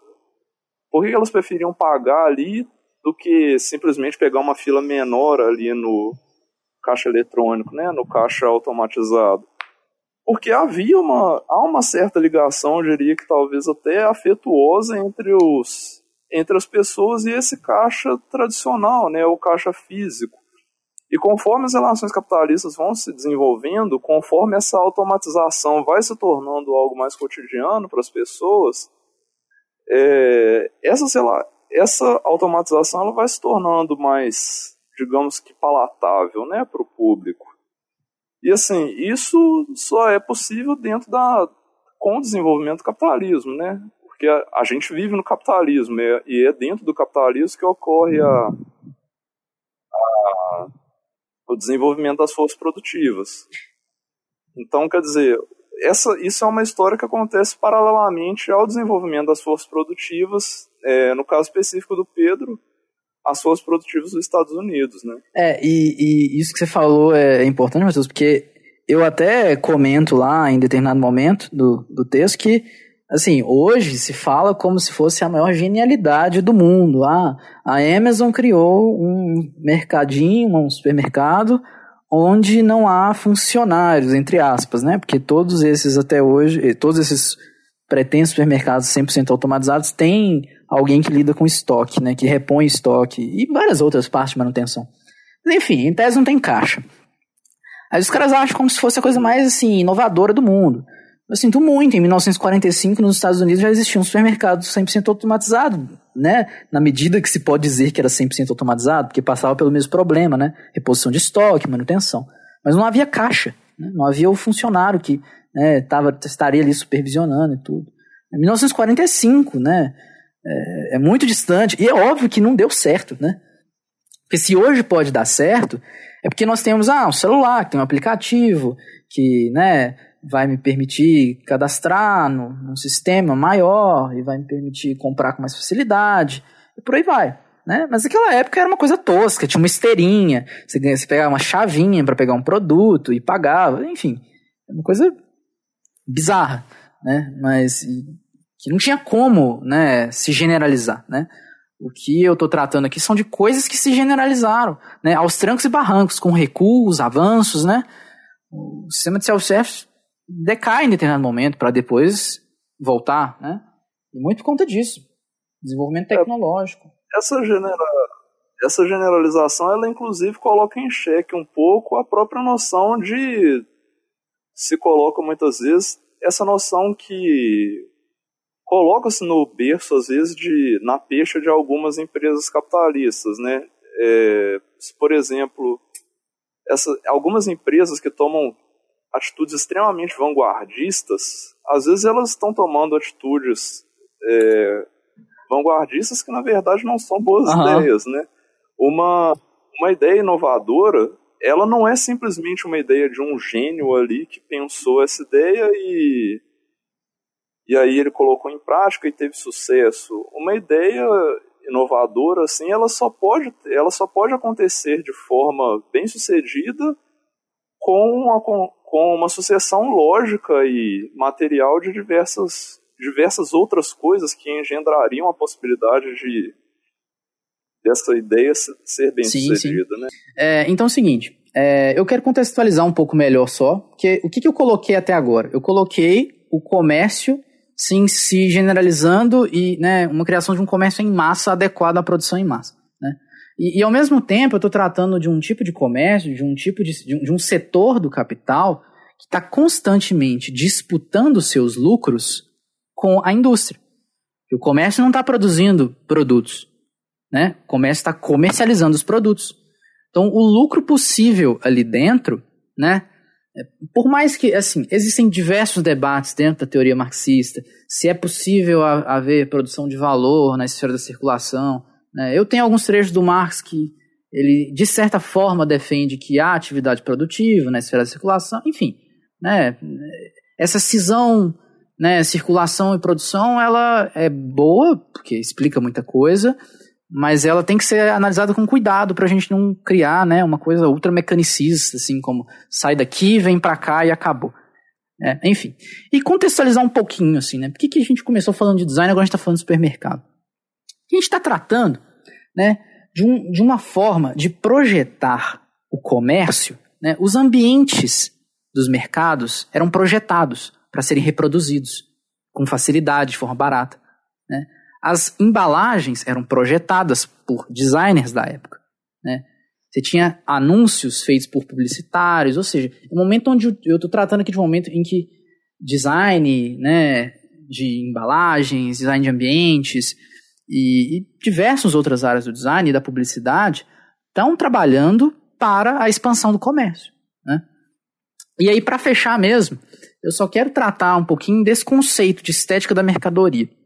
Que é uma coisa assim, é, é um conceito desenvolvido por um, por um pensador alemão chamado Wolfgang Fritz, Fritz Haug. Não sei exatamente a pronúncia, né? não sou exatamente versado no alemão, mas é, ele desenvolve esse conceito que é a ideia de que o que permite. O que, que acontece? Para que se compre, né? Para que se compre, para a realização do valor de uso de uma mercadoria, ou seja, para garantir que aquele uso, que a, que a utilidade dela vai, vai operar da forma como foi, né, como se espera que seja, é preciso, é preciso que a mercadoria seja trocada. Ou seja, para a troca acontecer, pra, quer dizer, para o pro produto ser útil, para ele desempenhar a sua utilidade, ele precisa ser trocado. Mas para ele ser trocado, é preciso garantir que a sua utilidade vai funcionar, que ela vai ser né, executada da forma como ela prometia. E aí você entra numa circularidade, né? Assim, tá, a troca pressupõe o uso, o uso pressupõe a troca. E como que resolve, né, esse embrólio? E esse cara, ele entende que o, como se resolve isso é por meio da noção de promessa de valor de uso, né? que é aí que residiria a, a estética da mercadoria, né? na capacidade de se prometer algo, né? E, e, é interessante como essa estética ela vira uma forma social que adquire tal grau de autonomia que a gente entende que assim não há nenhuma surpresa em olhar para uma marca hoje em dia e não vincular ela a nenhum produto imediatamente. Oi? A gente pensar na história das marcas e, e, fazer esse tipo de associação hoje em dia parece absurdo. Mas não, nós estamos tratando de uma forma social que se autonomiza, né, que ganha, é, que se destaca né, da materialidade imediata que geralmente se associa, de tal forma que ela possibilita esse tipo de relação. Né? Ela está substituindo essas relações pessoais de promessa, de uso, de que não, esse celular que eu estou te vendendo aqui é do bom, pode confiar. Você não precisa falar isso. Cara viu a propaganda da Apple. Ele chegou, na verdade, na loja da Apple já, já, já com um produto pré-vendido, né? Ele só precisa chegar lá e terminar a compra, né? Então o papel da publicidade, da propaganda, do design está muito vinculado a isso também, né? A própria ideia de trazer para o seu cotidiano a venda, né? O comércio, ou seja, já se comercializa fora do espaço de trocas, né? A troca vira o seu cotidiano. Enfim, são, não, vou, não vou me alongar muito nas questões da, né, da estética da mercadoria, porque por mais que seja interessante, eu entendo que né, exigiria mais espaço, enfim. Muito, muito, muito bom, menino Pedro. É, é difícil sintetizar uma pesquisa, né? Falar assim Ups. não é, é foda. É, ainda mais porque, por mais que aquilo que está consolidado e escrito tem todo o seu esforço teórico, as reflexões e tudo. O João queria comentar, João, o que, que você queria falar aí? Então, cara, é, recuperando lá atrás de, um, de, uma coisa que, que o Pedro falou, e, e, que ele falou por cima e depois não entrou, e que é uma parte que ele mesmo adota na, aborda na pesquisa dele, e eu também notei em alguns exemplos da minha vida prática, como que o que em um momento é aprendido enquanto vanguarda, no outro momento é aprendido enquanto consumo de luxo. Né? Quando o, o Pedro falou das vitrines do supermercado, hoje em dia supermercado não tem mais vitrine, hoje em dia supermercado não tem mais vendedor. Existem hoje em dia alguns supermercados que estão voltando a ter vitrine e Sim. voltando a ter vendedor. Exatamente como uma diferenciação de segmento né? E é, aqui no Brasil, um do, dos casos que eu me lembro é eu andando por São Paulo, é da Paulista na Alameda Santos, tem um pão de açúcar lá que tem vitrine com alguns produtos, né? E dentro você tem diversas pessoas de certas marcas em específico que ficam lá como se fossem, como se vendedores fossem e conversam com você, e te falam qualquer coisa assim e tal. E então assim, eu queria que, que, que o Pedro só pontuasse essa relação, como que ela vai e volta, e transicionando um pouco, e aí eu vou me, me permitir ser lucasiano, né, e tentando pegar a apreensão da totalidade, assim como o Pedro nos mostra como que a evolução das formas no capitalismo acompanha a evolução da sua infraestrutura que gera, né? Você vai vendo como que nessa transição ao longo do, do século XIX para o século XX, dentro do século XX, nos diferentes quartéis, a gente vai vendo que a evolução de, da forma como é lidado com a mercadoria, a forma como é lidada com essa circulação, como que essa sociedade de consumo e, em massa, né, e é uma sociedade de produção em massa, vai reformatando as sociabilidades dessa própria é, dessa própria sociedade, mais ainda à medida que vai reformatando né, as suas sociabilidades, vai redefinindo né, como que a gente vai entender a constituição dessa realidade social, como que a gente vai entender essas antonomias, antinômias que vão levar né, à reificação, a uma percepção de totalidade, né, como que ao mesmo tempo que isso vai engendrar no consumo na virada ou self-service, né, essas essas cadeias de, de, de, lojas que depois vão se tornar os grandes supermercados e as relações que isso tem com a terceirização dos riscos para o aumento do lucro em cima do, do consumidor, eu queria dar o pulo e abrir depois, né, quando o Pedro terminar de pontuar, para o Matheus poder falar da pesquisa dele, exatamente porque o Matheus vai trabalhar a partir dessa sociedade de consumo as guinadas que o, o Fast State vai dar dentro do, do neoliberalismo também vai engendrar esse gerencialismo que vai vir para o design, trazendo esse gerencialismo neoliberal para o design, que também, de certa forma, é uma forma da gente entender esses, esses grandes esquemas de, de, de reificação, de, de fetichismo, da ideologia como mantenedora e, re, e reprodutora do sistema que ela mesma engendra, né?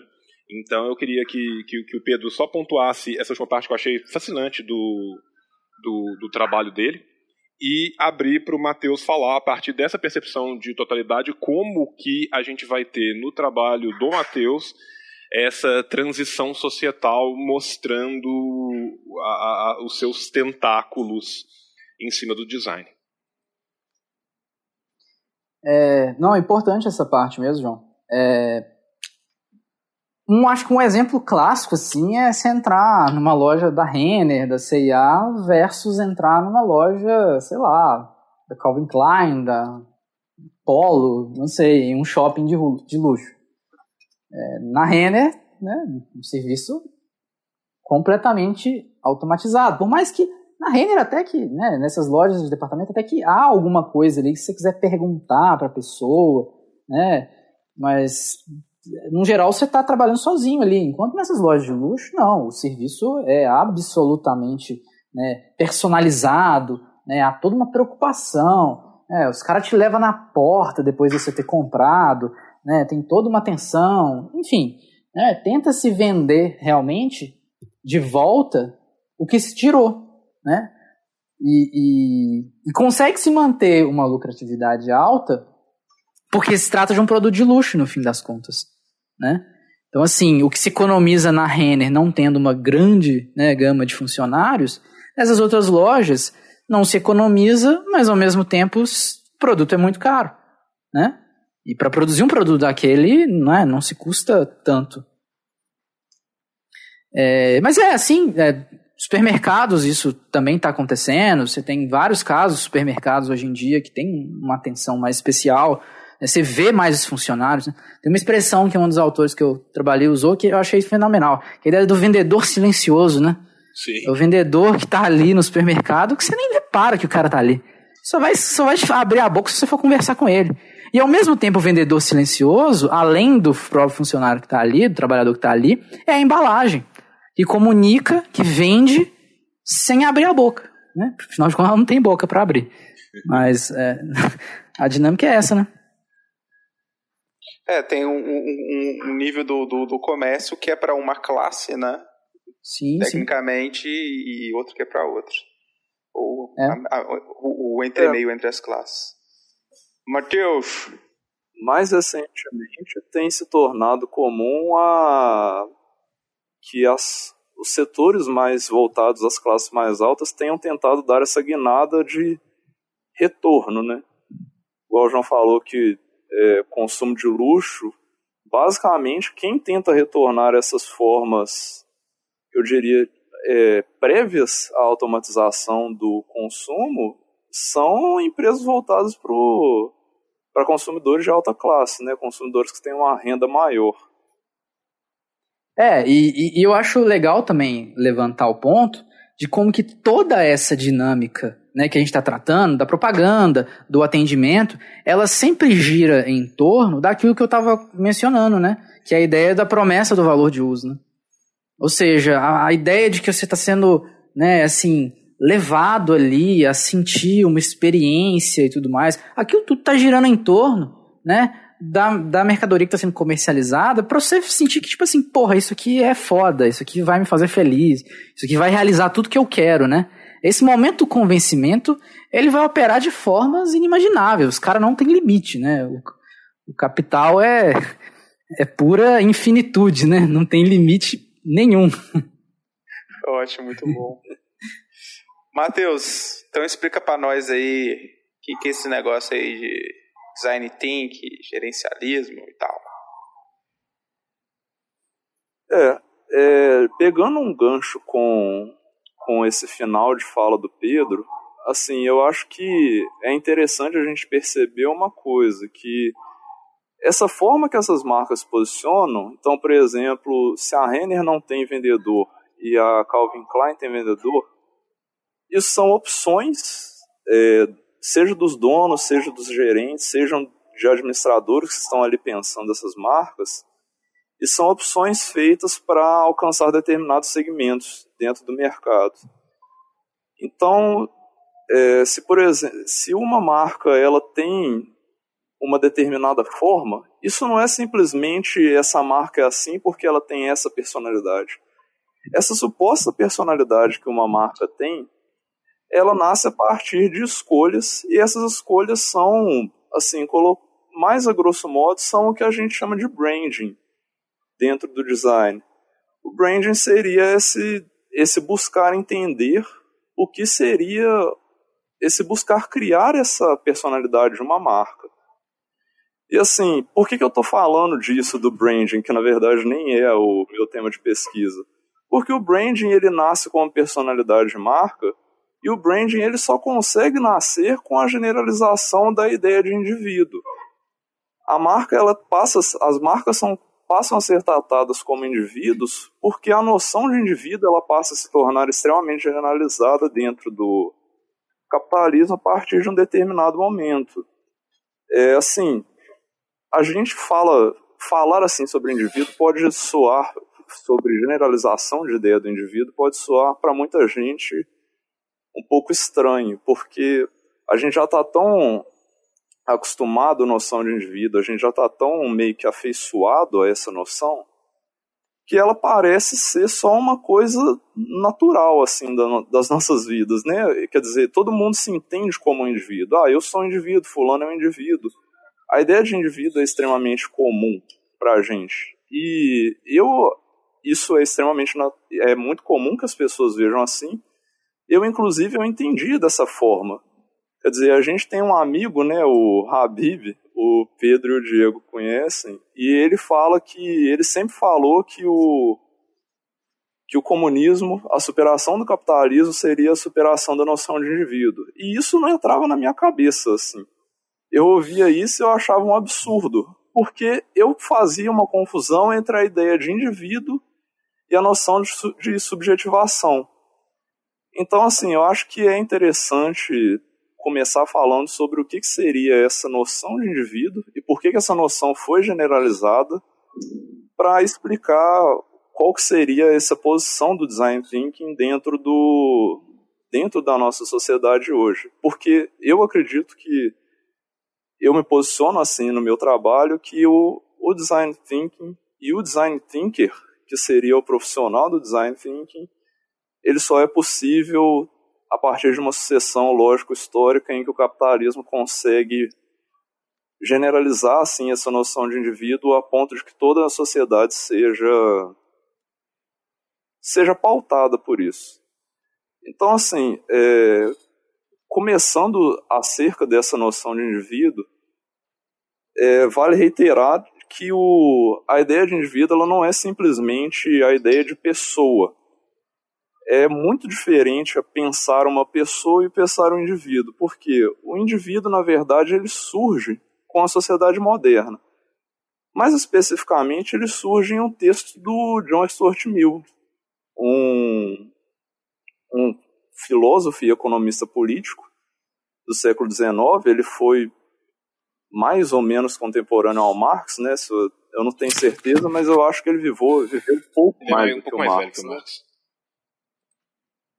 Ele é um pouco mais velho? Ah, sim.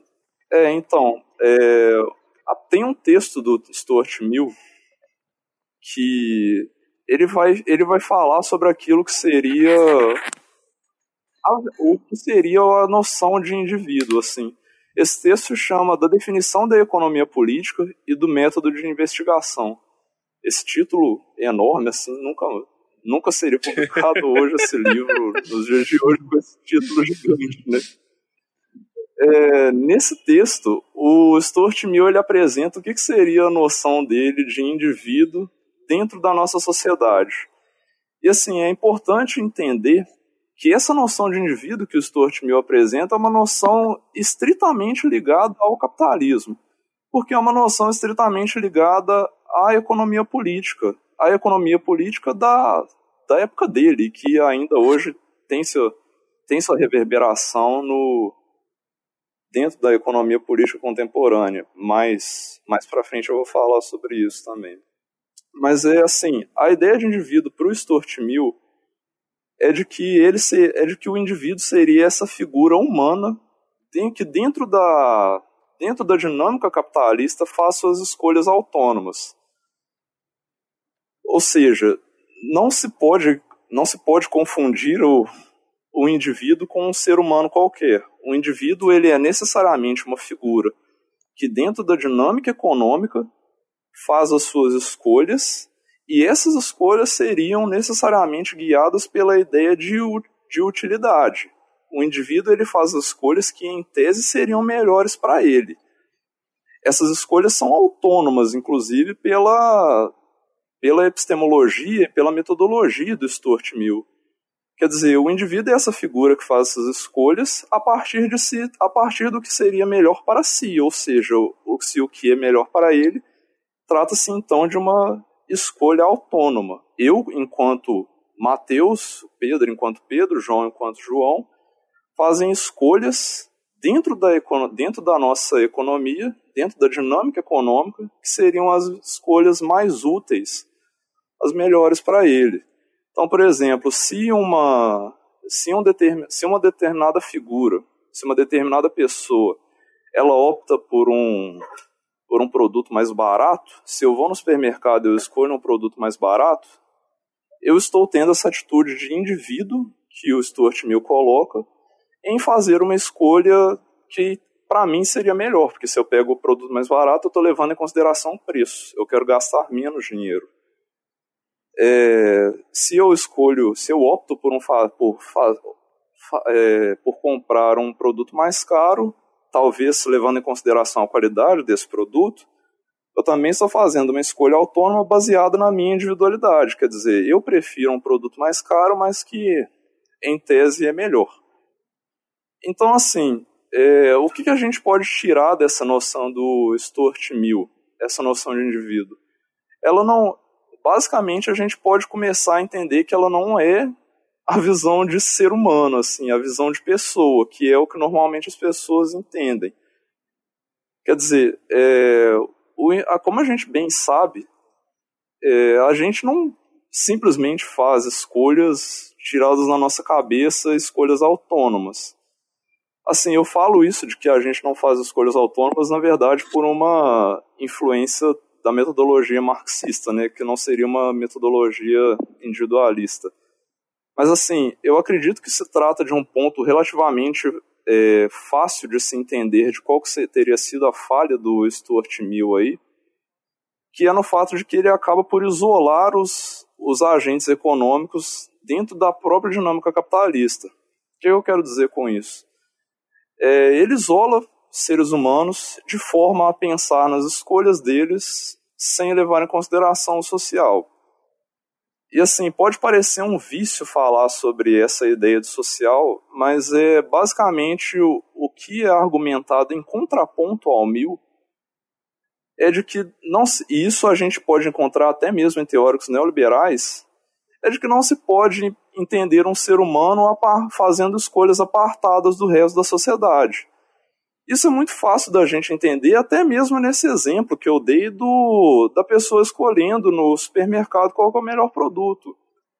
Quer dizer, eu escolho o produto, se eu escolho o produto mais barato, é porque eu vou é porque tem um produto ali para ser escolhido e esse produto foi feito por outras pessoas.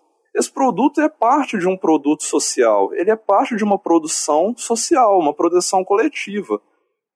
Quer dizer, eu não, eu não consigo simplesmente fazer as minhas escolhas apartadas do resto da, de, do resto da sociedade. E essa seria assim a, a grande virada que ocorre entre o que seria o individualismo metodológico e o que seria o assim, vulgarmente falando, o coletivismo metodológico. Eu falo vulgarmente falando porque essa expressão coletivismo metodológico ela não é canonizada, né? Eu estou usando ela simplesmente como um contraponto à ideia de individualismo metodológico. Individualismo metodológico, que por sua vez é uma expressão, é uma expressão já canonizada.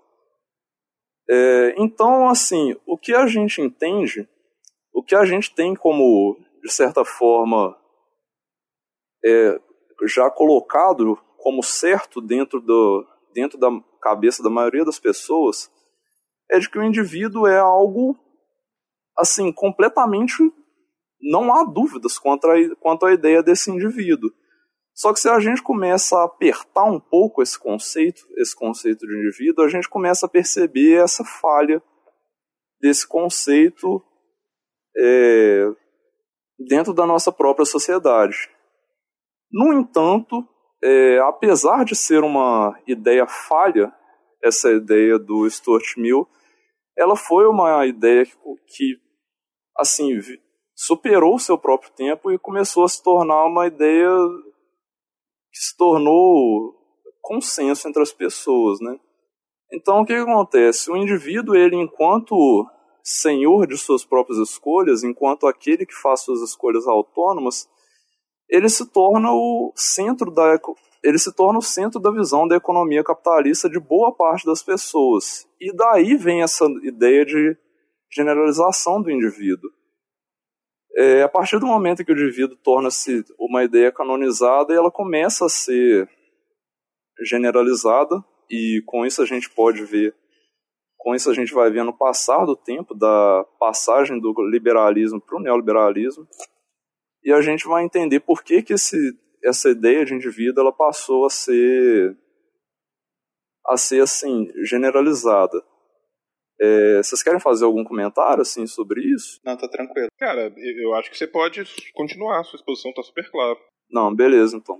É porque assim, isso foi a introdução assim para a gente entender o que seria essa ideia de indivíduo e por que, que ela, por que, que ela não é tão simples quanto ela parece. É, foi uma discussão que me parece foi extremamente é, pertinente durante o século XX na própria economia política e aí ela começou a se tornar uma discussão menos relevante com o passar do tempo. Hoje, na contemporaneidade, no século XXI, ela praticamente já não existe mais dentro da discussão econômica. Isso, segundo a Leda Paulani, é, no livro dela, discurso, Modernidade e Discurso Econômico, é, acontece por causa de um próprio movimento da, da economia política que passa a se apartar assim das suas próprias bases filosóficas.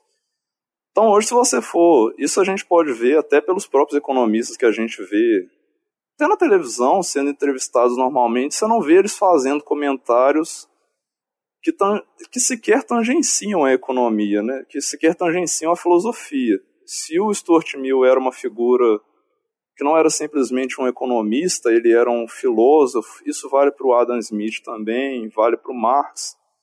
Eles eram pessoas que estavam tratando da economia, mas estavam tratando da filosofia também. É, hoje você tem muito pouco disso, né?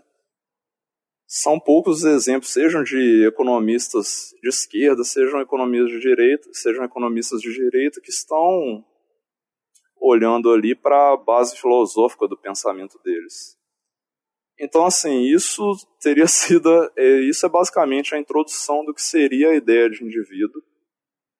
E essa ideia de indivíduo ela é extremamente pertinente para a gente entender o que, que é o neoliberalismo. E por sua vez ela é muito ela é muito pertinente para a gente entender o que, que é o design thinker, porque eu parto do eu parto da premissa do meu trabalho de que o design thinker ele acaba atuando como um sujeito neoliberal que é essa figura do indivíduo levado ao extremo é, a gente consegue entender melhor o que, por que, que essa figura do indivíduo é levada ao extremo quando a gente olha para a própria, para a própria filosofia do Hayek. Aqui eu faço, acabo fazendo até uma ponte com um programa que, se não, que é mais antigo aqui do Revolu Show, né, que teria sido o programa da Nova Direita, né, onde vocês falaram sobre Mises, falaram sobre Hayek. Primeiro ou segundo, se eu não me engano, cara, foi um dos Enfim, primeiros. É, eu lembro de ouvir esse programa há muito tempo. Eu acho que é o segundo mesmo. E esse foi um programa. É, foi um programa que eu lembro que eu ouvi e ele, ah, inclusive, me despertou um pouco para a minha pesquisa, assim. É, o Hayek, ele é a figura que eu acredito que tem a sua visão de indivíduo levada mais ao extremo e ele tem o Hayek e o Mises e eles eles partem dessa ideia de indivíduo a partir do Mises, do Stuart Mill. E é, é interessante falar isso porque assim o Mises e o Hayek, apesar de eles serem comumente vistos como economistas, é, o Hayek inclusive foi prêmio Nobel de economia e ele é, eu acredito, o pensador mais proeminente do neoliberalismo. O, eles eram na verdade pensadores da economia, assim. Quando eu digo pensadores da economia, eu estou colocando eles mais ou menos junto com o Marx, junto com o Stuart Mill, junto com o Adam Smith. Eles estão mais ou menos próximos dessa tradição de economistas que falam sobre filosofia, é, ignorando assim questões qualitativas, né? Eu acredito que, que assim colocar o Mises no mesmo barco que o Adam Smith, o Stuart Mill é difícil. Mas o Hayek eu acredito que é um pouco mais razoável, porque ele é um filósofo que eu acredito que teve um pensamento mais interessante, assim, mais forte. É, de qualquer forma, o, é importante a gente entender a noção de indivíduo do Hayek, porque eu acredito que é a partir dessa noção de indivíduo do Hayek que essa, essa noção dele nasce a partir da noção do Stuart Mill, é a partir dessa noção que eu acredito que boa parte do do pensamento neoliberal está embasado. Então, é, o Hayek ele, ele tem uma noção dele de indivíduo que ele na, que ela nasce a partir de uma noção que ela nasce a partir dele torcendo assim, tensionando com esse conceito do Stuart Mill, que eu acho que é o eu não conheço a obra toda do Hayek, mas de tudo que eu pesquisei assim sobre a obra dele para minha pesquisa, eu acredito que foi o movimento mais interessante assim que ele fez na carreira dele, que é o movimento de tensionar a possibilidade de uma centralização da economia a partir dessa noção de indivíduo do Stuart Mill. Então, o que, que o Hayek entendeu a partir da noção de indivíduo do Stuart Mill? Olha, se o indivíduo ele sempre tem essas escolhas autônomas, se o indivíduo é aquele que, apartado da sociedade, faz as suas escolhas, levando em consideração apenas si mesmo, apenas a, sua, apenas a utilidade para si próprio, então o que, que a gente tem? Esse indivíduo é natural.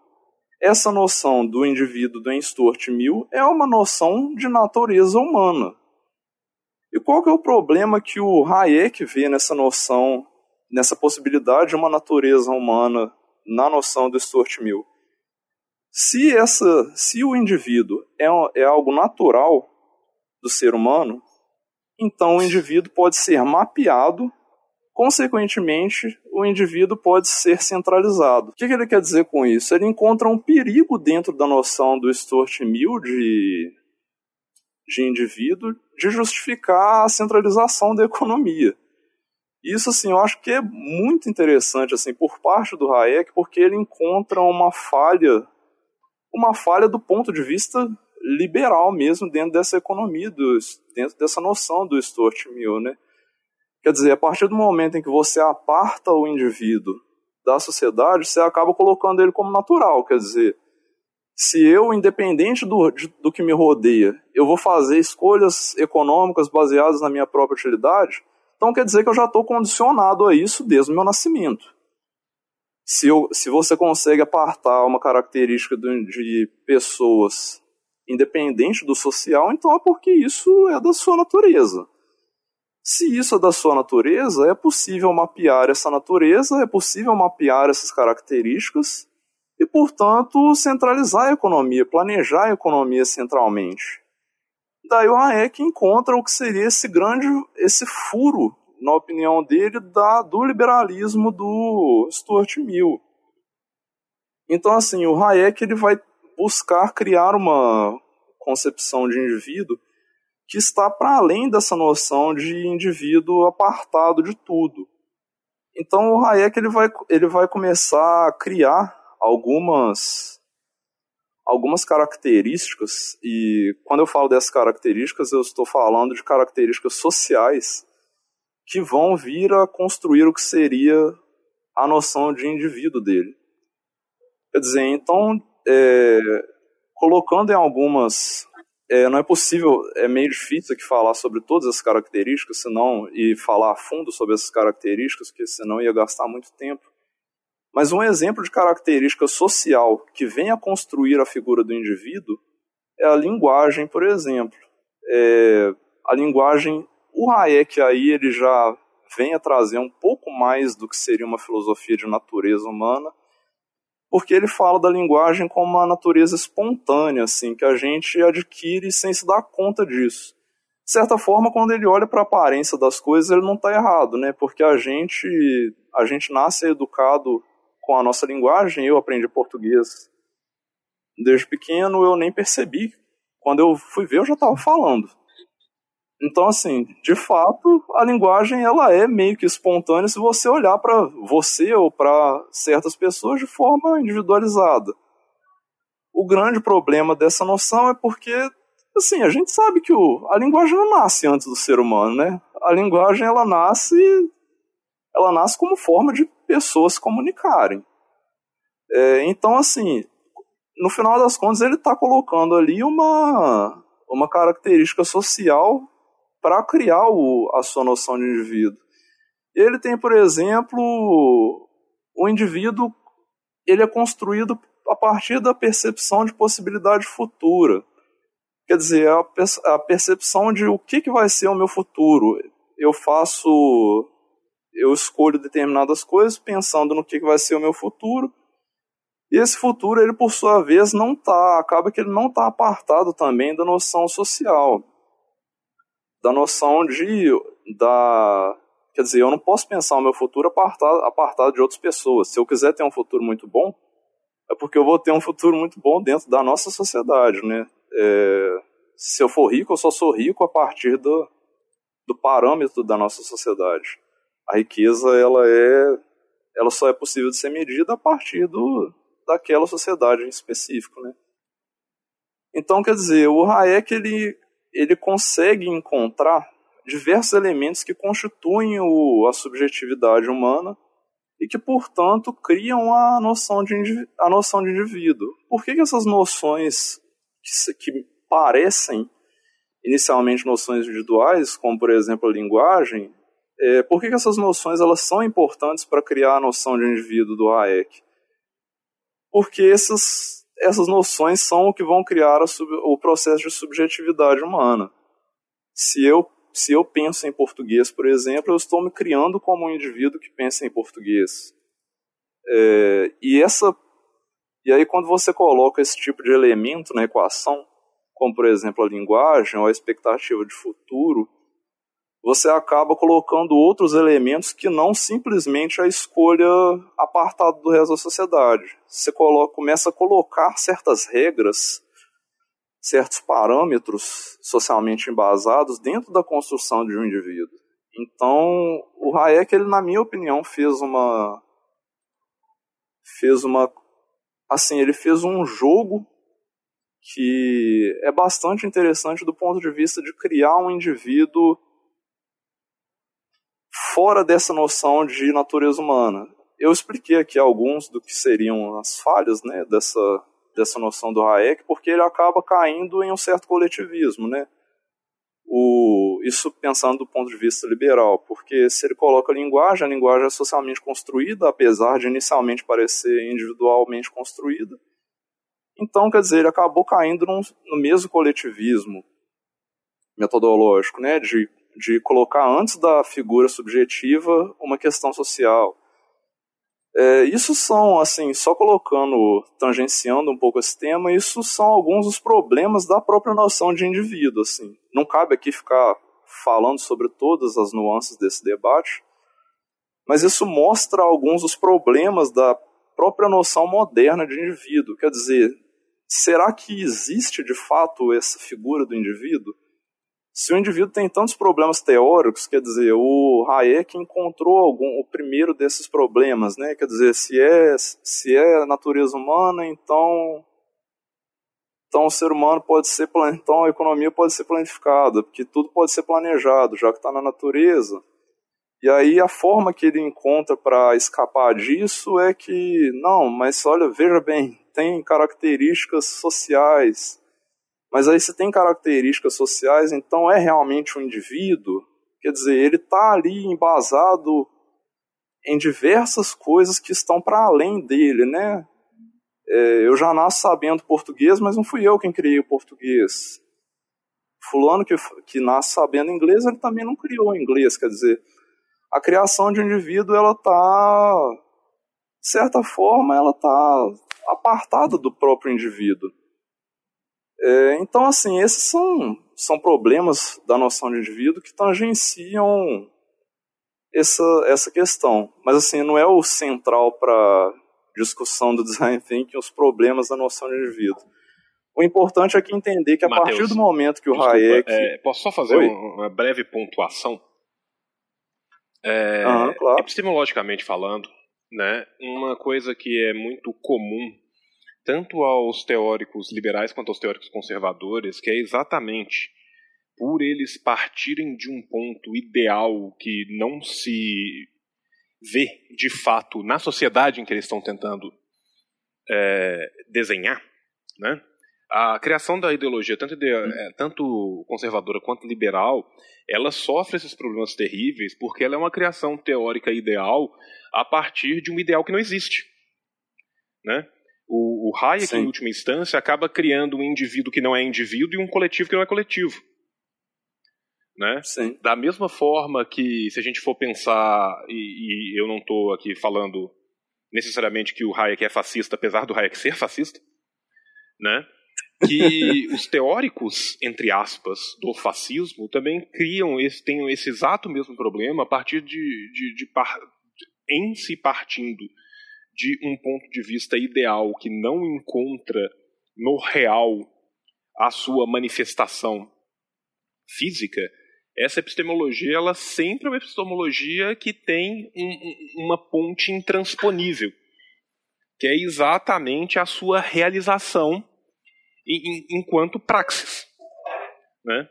que é onde nós marxistas, nós materialistas dialéticos, rompemos com idealismo e partimos para o materialismo para de fato trabalhar com as coisas próximas de como elas de fato são, e não idealizar em cima de não existências para escamotear uma, uma percepção anterior a elas. E o que a gente acaba fazendo também com isso é criando um indivíduo que não só é ideal e não só não é indivíduo, como em última instância é histórico. Né? Porque, assim, se a linguagem Sim. fosse perpassar esses indivíduos como simplesmente o prisma da linguagem, para incutir neles uma determinada individualidade ou uma determinada cultura em si, então o, o camarada que fala inglês na Jamaica e o, e o britânico teriam que ter uma, uma individualidade que não fosse tão cindida quanto é. Né? Então, assim, eu, eu, eu, só acho que é importante a gente a, apresentar quais são os problemas desse tipo de construção, porque é uma construção escamoteadora. Né? é uma construção que vai desaguar em, em, em, frases geniais e coisas do gênero, tipo, ah, o problema aqui está sendo o excesso de democracia. O problema em tal lugar é o excesso de liberdade individual. Ora, se o indivíduo é o motor, é o torrão, né, é quem dá moção ao mundo como um todo, então não existe falha do coletivo e não existe falha do sistema. O que existe é uma falha do indivíduo perante o sistema. Né? Então Sim. você cria, em última instância, um, um, uma não apenas é, um processo de, de, reificação, mas um processo aonde o criador e criaturas trocam completamente de, de lugar. E você justifica e naturaliza escondendo tudo que não é nem justificável nem natural. Né? Porque você naturaliza o sistema, né? você naturaliza as atitudes perante esse sistema. Né? Que é um erro que o Stuart Mill comete lá atrás e que o Marx discute com ele lá atrás. Né, a partir do momento que o Stuart Mill Sim. naturaliza o capitalismo como uma a, a, forma de sociabilidade a priorística dos seres humanos desde sempre.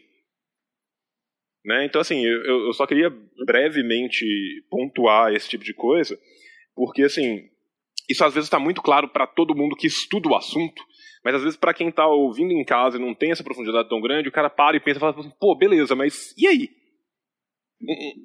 Será que tá errado? Você entendeu? Então, assim, só pra gente mostrar como é que é, cara. Você desculpa a, a intromissão, por favor, continue.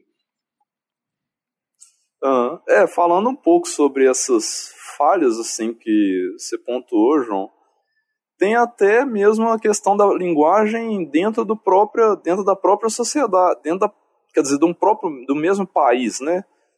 Quer dizer, se eu, se eu falo português, você fala português, quer dizer, essa, essa dimensão da linguagem, ela para o Hayek, se ela é uma, é uma dimensão individual, então como que é possível a gente falar a mesma linguagem e, e por fim, é, como que é possível então a gente ter é, subjetividades diferentes, né?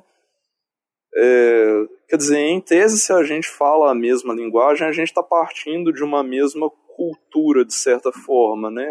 Eu aprendi português que meus pais me ensinaram. Meus pais, eles estão...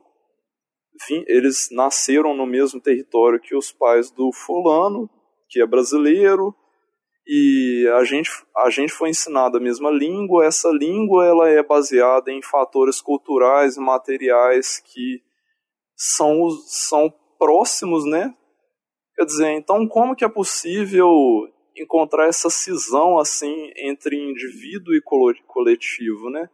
Ela é extremamente difícil e é uma discussão que eu acredito que ela é extremamente sutil também, que assim, é, dando mérito assim para os pensadores liberais, eles essa noção do indivíduo ela não é uma noção assim qualquer, não é uma noção não é uma noção tão frágil assim. Essas, esse debate não é um debate tão simples. Para encontrar essas falhas, elas são difíceis e tanto é que eu acho que é um tanto confuso entender esse debate. E os contrapontos eles são confusos e até mesmo há contraponto ao contraponto, né? Há uma uma tréplica com relação às críticas à noção de indivíduo, enfim. É, só pontuando que é realmente um debate difícil.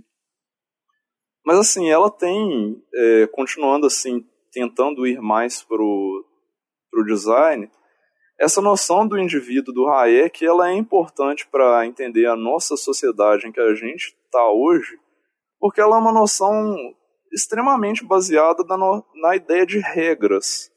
Então, quer dizer, o Hayek ele não está colocando, ele não é um pensador que está colocando os seres humanos dentro de uma ordem, uma ordem louca, intransigente, em que não existem, não existe nada que, não existe nenhuma base para a subjetivação das pessoas. Ele não está criando uma ordem ali de certa forma desorganizada. Ele está criando uma ordem nessa epistemologia dele, né? Quando ele fala que os seres humanos, que, a, que o indivíduo ele nasce a partir das, da linguagem, por exemplo, ele está criando ali um conjunto de regras para o convívio humano, para o convívio, em última instância, entre indivíduos. E assim, essas regras elas são elas são extremamente latentes para essa virada entre liberalismo clássico, a filosofia do liberalismo clássico, né, e a filosofia neoliberal. Que se a gente vai olhar para assim, para o pensador que o eu não cheguei a falar isso antes, mas o principal texto que eu abordo dentro do meu trabalho é o livro Nova Razão do, do Mundo, do Pierre Dardot e do Christian Laval. É, esses, esse livro, eles analisam muito bem o que seria a filosofia do Herbert Spencer, assim. E é interessante a gente colocar em contraste a filosofia do Herbert Spencer com a filosofia do Hayek, porque a gente vai ter um filósofo da, do liberalismo clássico, um filósofo muito proeminente, que foi um filósofo, filósofo extremamente importante na sua época. Ele hoje é um tanto esquecido, mas na época ele foi um pensador famoso, ele tinha ele era publicamente muito conhecido, ou ao menos muito conhecido entre setores mais intelectualizados da sociedade, né? E assim, ele é a figura que a gente pode dizer que ele falava em estado mínimo. Ele falava em indivíduos apartados, indivíduos que são simplesmente que estão simplesmente buscando a sua natureza ali, indivíduos que a partir do capitalismo manifestam a sua natureza. Então, quer dizer, o Herbert Spencer ele é na verdade o pai daquilo que a gente conhece popularmente como darwinismo social. O Herbert Spencer ele é um, como eu já falei, ele é um filósofo clássico do liberalismo clássico. Ele está posicionado ali historicamente no século XIX ele está mais ou menos na virada do século XIX para o século XX, ele começa ali mais ou menos no meio do século XIX, mas ele tem um, ele tem, é, um texto em que ele vai falar sobre essa, essa noção do, da natureza humana se manifestando dentro do capitalismo, né?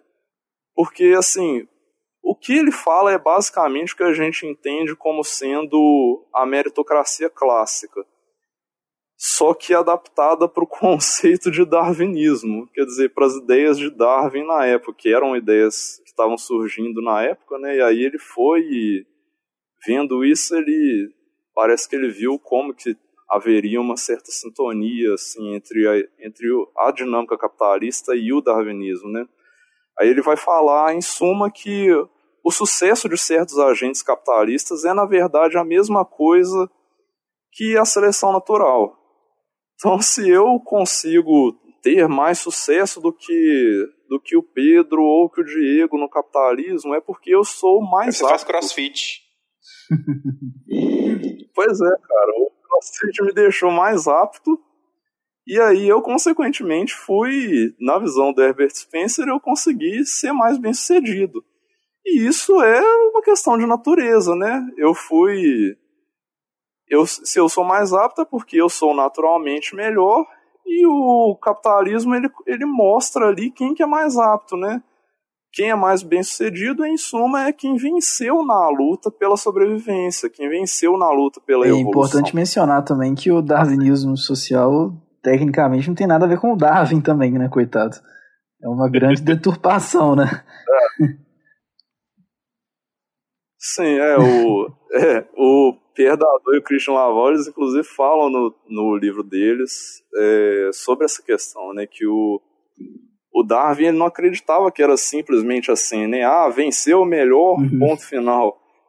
Ainda mais quando a gente está falando de seres humanos, o Darwin ele tinha noção de que, de que a dinâmica humana, ela, a partir de diversos movimentos sociais, a partir de, de uma dinâmica social, ela passou a se diferenciar, assim.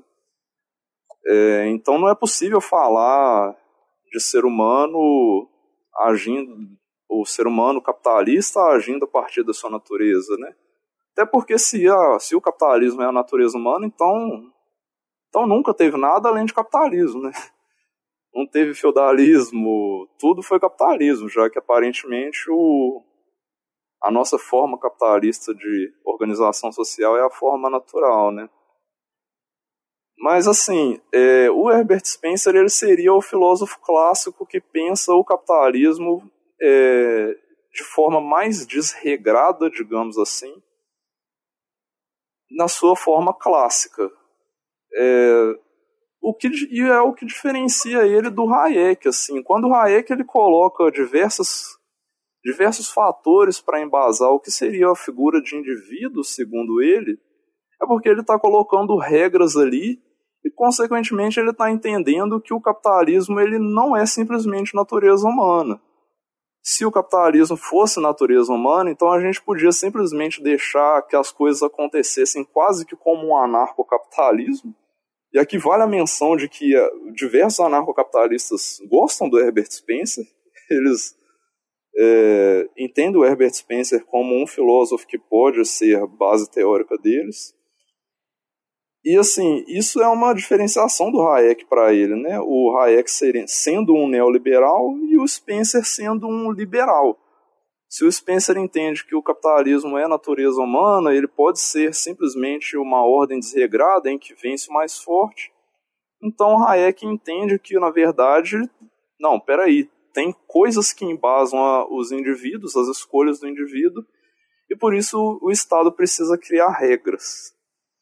E aí que vem o, o pulo do gato para a gente entender que neoliberalismo não é Estado mínimo, não é política de diminuição do Estado, não é simplesmente uma coisa de, ah, vamos acabar com o Estado aos poucos. Enfim, neoliberalismo não é uma forma de de diminuir, de simplesmente diminuir o Estado, não é uma forma de transição para o anarcocapitalismo. É, o famoso é o diminuir o Estado para quem, né? Sim, exatamente. É, é interessante entender por que, que o Estado, no neoliberalismo, ele não é simplesmente uma diminuição do Estado, ele, na verdade, é uma, é uma é um reposicionamento estratégico do Estado é, vulgarmente muita gente tende a entender, muita gente inclusive de esquerda, alguns até marxistas, eles tendem a fazer essa leitura de que se, por exemplo, ah, o determinado economista ele quer privatizar tudo, por exemplo, aqui no Brasil a nossa experiência mais proeminente até o momento foi o governo do FHC, né, onde teve diversas privatizações é, é comumente interpretado que se esse determinado governo ele está privatizando diversas coisas, ele está diminuindo o Estado. Ou se, por exemplo, ele está criando uma lei trabalhista que diminui o apoio social do Estado, o amparo estatal sobre os trabalhadores. Então, quer dizer, está diminuindo o Estado. É assim, de forma nenhuma a gente pode entender que essa que essa forma de gerenciamento estatal é uma forma de diminuição do Estado. Ela, na verdade, ela está indo de acordo com essa noção do indivíduo, com regras, muito bem. Ela está indo, ela está trabalhando de acordo dessa noção do indivíduo, digamos que socialmente regrado. Porque, por, é, por exemplo, se o, o o economista X ele está fazendo ali uma ele está criando uma proposta ali de privatização de uma determinada estatal ele ainda assim está fazendo pelo poder do Estado é importante assim entender que quando um determinado governante um determinado economista do governo ele está fazendo uma ele está tomando uma atitude ali criando uma proposta por exemplo de privatização de uma estatal ele não está simplesmente diminuindo o Estado. Ele está tomando uma atitude ali a partir do Estado. A gente não pode esquecer que isso só é, só é possível privatizar uma estatal porque existe o Estado. É, então, quer dizer, essa, essa forma de, por exemplo, essa forma de governança onde você tem como, como políticas basilares a estatização de empresas, sem, por exemplo, diminuição de políticas sociais, de, por exemplo, proteção social a trabalhadores. Essas políticas que elas são normalmente associadas de forma correta, inclusive, ao neoliberalismo, elas não são políticas de diminuição do Estado, elas são políticas de reorganização estratégica do Estado. O Estado ele continua existindo ali, inclusive de, com uma posição forte.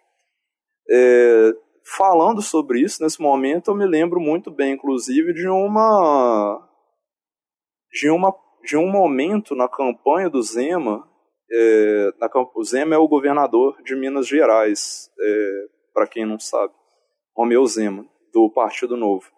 Eu lembro muito bem de um debate dele no segundo turno. Era ele com. Quem que foi para o segundo turno com ele mesmo? Que acabei de esquecer o nome dele e Anastasia. Ele com a Anastasia, e o Anastasia ele fez uma acusação ao Zema de que ah, você está querendo acabar com o Estado, o seu programa de governo ele está diminuindo muito o Estado e tá, isso vai atrapalhar os trabalhadores. Enfim, ele fez essa crítica clássica ao neoliberalismo, que seria a crítica de que o Zema ele estaria com um plano de governo que diminuiria o poder do Estado. E o Zema ele respondeu uma resposta que eu acho que assim, é um cartão de visitas assim do neoliberalismo, onde ele fala que não, eu não quero diminuir, não quero Estado fraco, não quero diminuir o Estado, eu quero um Estado forte, só que um Estado forte que esteja estrategicamente posicionado, ele não fala com essas exatas palavras, mas posicionado de forma a ser mais eficiente. E a eficiência, na visão dele, seria essa noção de que de realmente da economia sendo guiada pelos indivíduos, porque os indivíduos eles sabem o que é melhor para si. É, aqui a gente pode, aqui a gente acaba tendo que tornar um pouco essa, essas noções difusas que a gente tem de indivíduo, porque assim é, a gente precisa entender que, que o, a noção neoliberal de indivíduo ela entende que o, essa figura do indivíduo é a que sabe melhor o que seria melhor para si e, consequentemente, melhor para a economia, porque é o indivíduo quem faz as escolhas acerca de si mesmo. Se você tem um Estado que seria uma estrutura burocrática, uma estrutura imensa, né?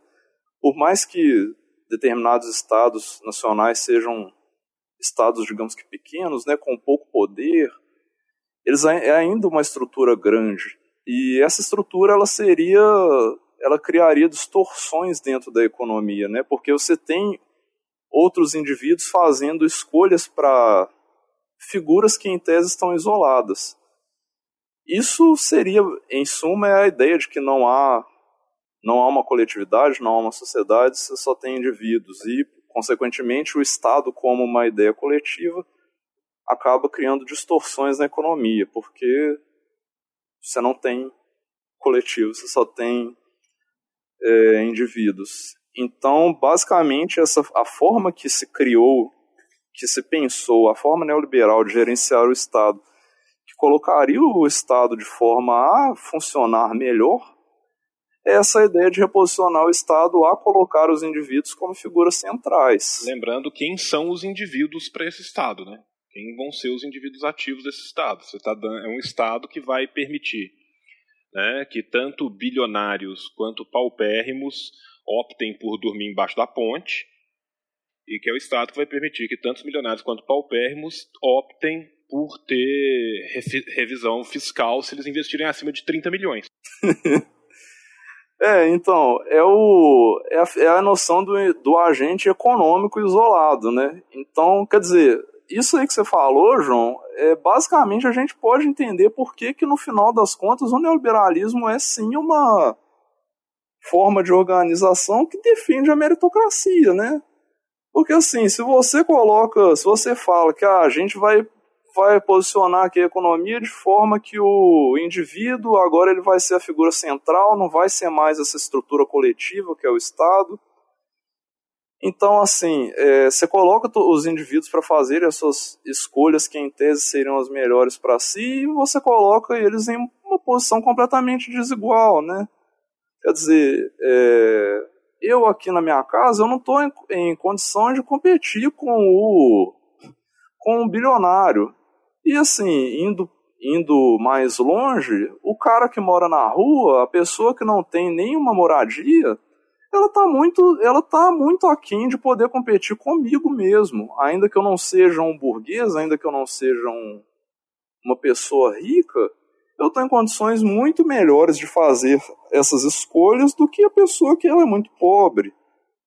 É, e mesmo que um neoliberal ele defenda que, por exemplo, ah, a gente precisa então criar políticas de educação, é, a gente precisa então criar políticas que façam com que esses indivíduos muito pobres consigam fazer escolhas melhores, enfim, estou é, colocando aqui a grosso modo, é, mesmo assim, essas distorções competitivas elas ainda vão continuar. Isso porque, em suma, a gente está vivendo em uma situação já de aí eu vou ter que voltar lá atrás no meu trabalho pelo menos para vocês que leram, vocês vão entender por que isso, mas isso acontece porque a gente está vivendo é uma situação de capitalismo monopolista. É, e assim, lembrando também, né, que tipo, basicamente a gente está falando de um modelo que, né, testado na prática como já o foi várias vezes, levou sempre à concentração de renda, ao aumento do desemprego, a, a que os pobres fiquem mais pobres e os ricos ficam mais ricos, né? Que é nessa meritocracia aonde o Estado não vai mais gastar dinheiro para que a pessoa abaixo da linha da pobreza receba dinheiro, nem vai dar, por exemplo, uma Bolsa Família de um salário mínimo para os bilionários. Mas ele vai permitir mecanismos para que qualquer pessoa que tenha como investir numa planta de pelo menos 4 mil metros quadrados possa fazê-lo com as melhores condições. Você não faz o que você não quer, Matheus. é, infelizmente eu tô eu tô dando mole por Mas, assim, é, é interessante a gente entender que, na verdade, esse, é, essa forma de organização de Estado, ela cria, ela é um tanto quanto distorcida porque a gente está vivendo em uma situação de capitalismo monopolista, né? Então, quer dizer, é, os, o, um Estado que adote políticas neoliberais, ele não vai, tipo, resetar a economia, ah, vamos voltar do zero agora e tá todo mundo em condição de igualdade para poder competir. Não, quer dizer, a partir do momento que ele não conseguiu resetar essa a forma de organizacional social, você ainda, ainda que você tenha uma organização que privilegia a escolha individual, ela ainda tá, essa escolha individual ainda tá, perpassa por diversos problemas sociais materiais prévios a essa organização, né? Quer dizer, é o que eu falei, né? O indivíduo que ele é muito pobre, ele não tem competição, ele não tem condição de competir com o indivíduo que é muito rico, seja por questão de investimento inicial, seja por questão de educação mesmo, enfim, por diversos fatores, assim.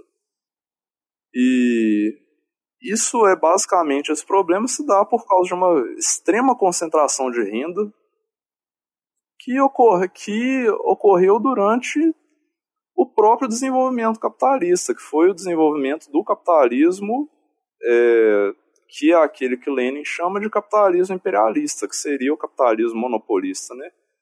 Das grandes corporações, das nações quadrilhardárias que dominam o que seriam as nações centrais do capitalismo, né? Mas assim, é, não tem jeito da gente entrar tanto nessa questão do capitalismo monopolista, porque é, tem que entrar no design uma hora, né? Mas, enfim, é, essa, essa noção desse indivíduo, que é a noção que vai embasar o neoliberalismo, é basicamente a noção de uma concorrência generalizada, que é a noção do indivíduo generalizada. A partir do momento em que o Estado se posiciona de forma a privilegiar as escolhas individuais, ele também é o Estado que se posiciona de forma a privilegiar a concorrência entre os agentes econômicos.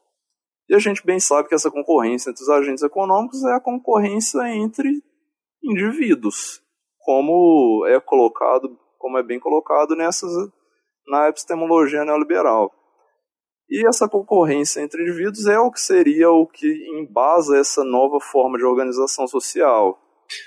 é, aí o Pierre Dardot e o Christian Laval eles vão falar muito bem sobre como que, a, como que o neoliberalismo é essa nova forma de organização social, que assim ainda é uma forma capitalista, mas reorganiza o capitalismo a fim de generalizar essa concorrência e essa concorrência ela vai criar uma no, novas subjetividades. Então, o que que, o que que a gente passa a ter com o neoliberalismo? A gente passa a ter é, pessoas que são que têm sua subjetividade criada a partir da concorrência. Então, todas, basicamente todas as relações sociais passam a ser vistas a partir da concorrência. É, o fulano, ele, eu não sou simplesmente amigo dele, e aí eu falo uma consequência dessa, desse concorrencialismo, uma consequência é, que seria contemporânea, que eu acho que muita gente já ouviu essa expressão, já ouviu meio que essa indicação, assim, esse conselho, de você não fazer simplesmente amigos, você fazer networking. Quer dizer, é, eu, não, eu não escolho ser simplesmente mais amigo de alguém porque essa pessoa que a gente tem afinidade, porque eu considero ela legal, enfim eu escolho também fazer amizade com essa pessoa, porque eu acho que essa pessoa, por exemplo, vai poder vir a me dar uma um bom emprego. E aí, quando eu consigo esse bom emprego, é porque eu vem, derrotei outros indivíduos na luta concorrencial pelo, por esse emprego. É, é claro que, a, que concorrer por empregos, como o exemplo que eu dei, é uma coisa que já acontece há muito tempo, mas você trazer esse, essa, esse concorrencialismo para as relações pessoais é uma coisa que passa a ser mais nova. Ainda que as relações pessoais no capitalismo sejam todas entrelaçadas pela lógica da mercadoria, é, no neoliberalismo você passa a ter essa lógica do, da concorrência entre agentes econômicos muito mais escancarada, digamos assim. O, o Matheus, é, até pelo avançar das horas, é, o, que, que, o que, que esse neoliberalismo tem a ver com o, esse gerencialismo e com o design thinking?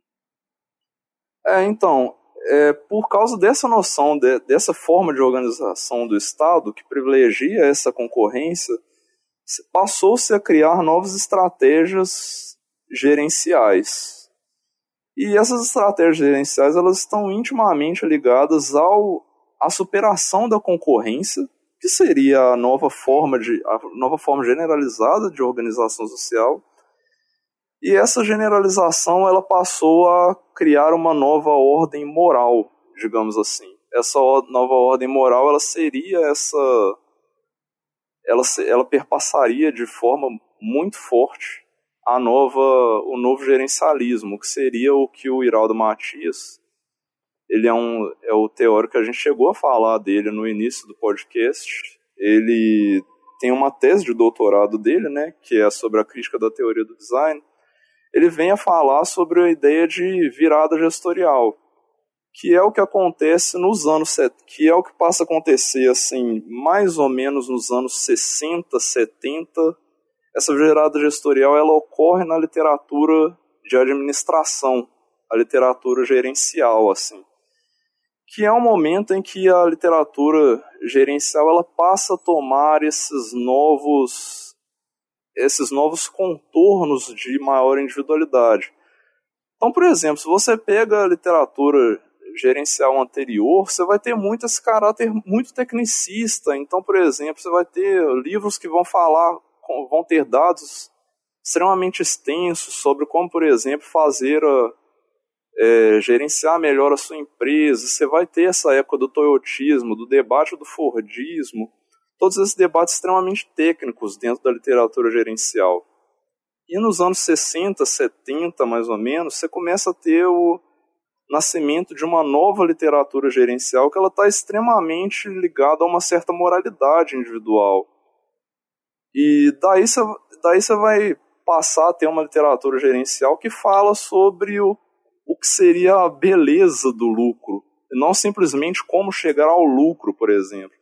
Essa literatura gerencial que vai ser essa literatura da virada gestorial, ela vai falar sobre como que o lucro pode vir a ser, como você pode, tratando melhor os seus funcionários, por exemplo, você vai conseguir ter uma melhor, uma melhor, você vai ter ganhos melhores, né? sua empresa vai ser mais produtiva. É, como que você, por exemplo, colocando, não sei, é, por exemplo, paredes azuis, isso vai criar uma noção maior de, de coletividade, por exemplo, entre os funcionários, e aí você vai conseguir ter uma melhor, uma melhor produção, enfim. É, essa literatura ela vai começar a ser extremamente moral, moralizante, ela vai deixar um pouco o aspecto tecnicista que ela tinha antes, e ela vai, de certa forma, se fundir à literatura de autoajuda se a gente for olhar, a literatura de autoajuda ela começa muito antes disso. O primeiro livro de autoajuda, assim popularmente conhecido, é o Como Fazer Amigos e Influenciar Pessoas. Por exemplo, é um livro de 1936.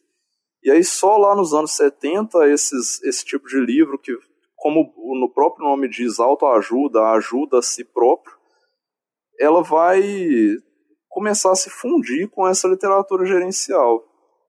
E assim, a partir dos anos 90 vai começar a ter uma fusão dessa nova literatura gerencial com a literatura do design.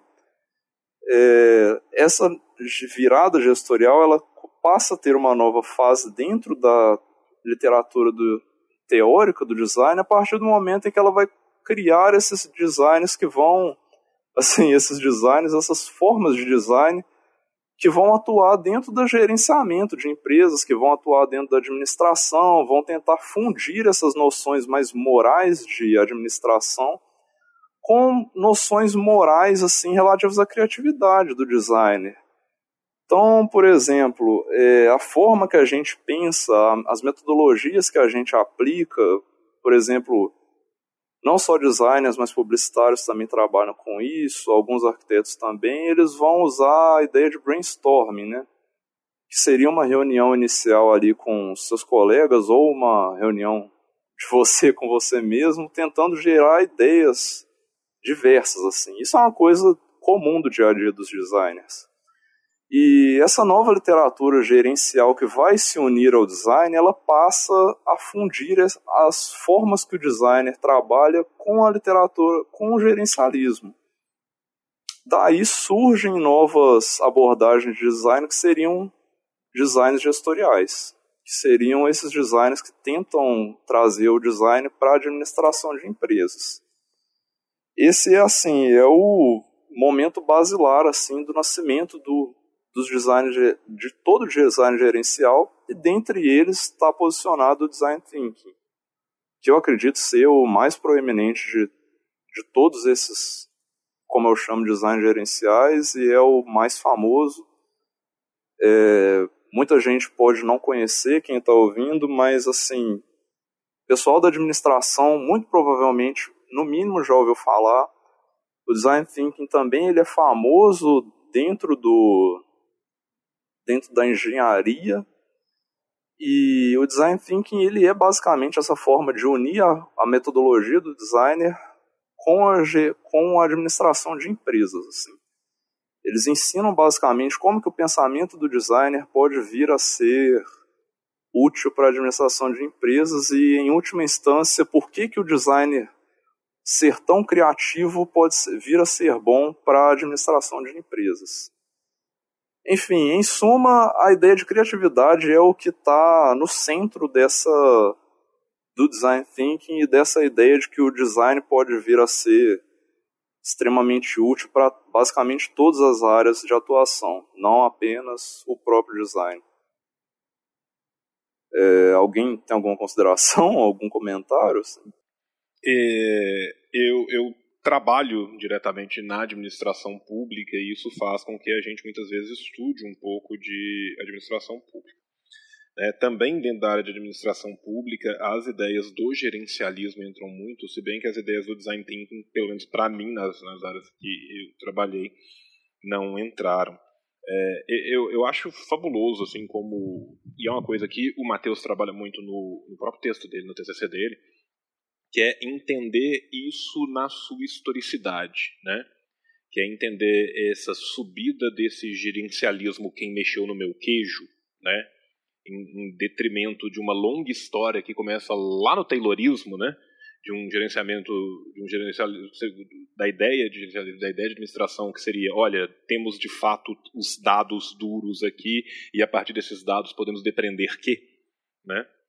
E a, até pela forma do, do, do, próprio pensamento que se, se cria dentro do design thinking mostra muito para gente né, as evoluções do conceito de indivíduo, que o Matheus trabalhou tão bem, mas também da, da, das próprias evoluções de sociabilidade dentro do, do design thinking. Uma coisa que me chamou brutalmente a atenção, e que o Matheus falou muito superficialmente agora, é como que os cases, né, e aqui a gente tem que entrar naquela linguagem típica de quem trabalha com propaganda, né, tipo assim, como os cases num determinado scenario, né, criam as conditions, né, como que os cases de sucesso que são mostrados, eles são completamente abstraídos do seu contexto maior de inserção. Né? Então, assim, primeiro você cria né, o, o, não apenas o indivíduo, mas um super-homem, né, o Ubermensch dos CEOs, né? porque você tem toda uma visão extremamente aristocrática desse, desse individualismo. Né? onde um super-homem criativo contra o, mundo e contra a natureza descobre uma solução genial, né, que ele tira das profundezas neoliberais do seu intelecto mor e, e ele mesmo operacionaliza isso quase que, que num, num Fiat Lux, assim. Quando você lê os trechos que o Matheus usa para descrever esses casos, a impressão que você tem é que, tipo assim, a empresa é um homem só, Sim. né? Que ele acorda de manhã, desce da nuvem aonde né, ele dorme, né? Abanado por ninfas, né? E ele tem uma visão transcendente da sociedade e, e, aí ele faz um esforcinho e caga na mão um BlackBerry, né? Então assim, e, e isso mostra como que existe esse idealismo por trás que simplesmente extirpa a existência de toda uma cadeia produtiva, extirpa a existência de toda uma sociedade onde aquilo está inserido, extirpa o fato ateste e claro de que boa parte desse processo de desenvolvimento para acontecer, ele passa necessariamente na mão do Estado, né, que os indivíduos são super criativos, a não ser quando eles têm que usar o dinheiro deles para investir numa tecnologia que talvez não dê porra nenhuma. Sim. Né? E, então, assim, é muito interessante para a gente perceber, exatamente vendo a contrapelo, né, o que nos é vendido pela ideologia, como de fato né, você vai tendo uma precarização constante das relações não só de trabalho, mas também das relações de sociabilidade entre as pessoas e como que esse individualismo leva também, né? E aqui é uma pena que o porco não possa estar aqui como psicólogo social, né?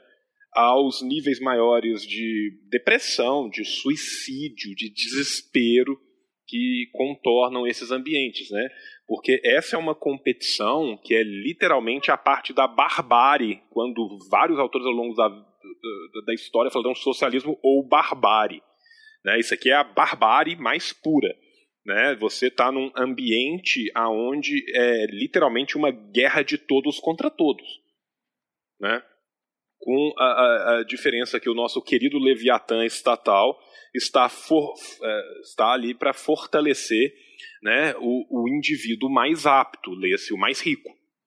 Né? Então, assim, eu, eu, eu, eu acho a pesquisa do Matheus fenomenal acho uma leitura muito interessante para a gente questionar por outros viés, por outros pontos de vista, algumas coisas que a gente percebe muito facilmente na sociedade, mas às vezes tem até dificuldade de ver como que isso vai ser erigido né, pela intelectualidade orgânica da burguesia enquanto, enquanto ideologia. Né? É, era só isso que eu queria pontuar.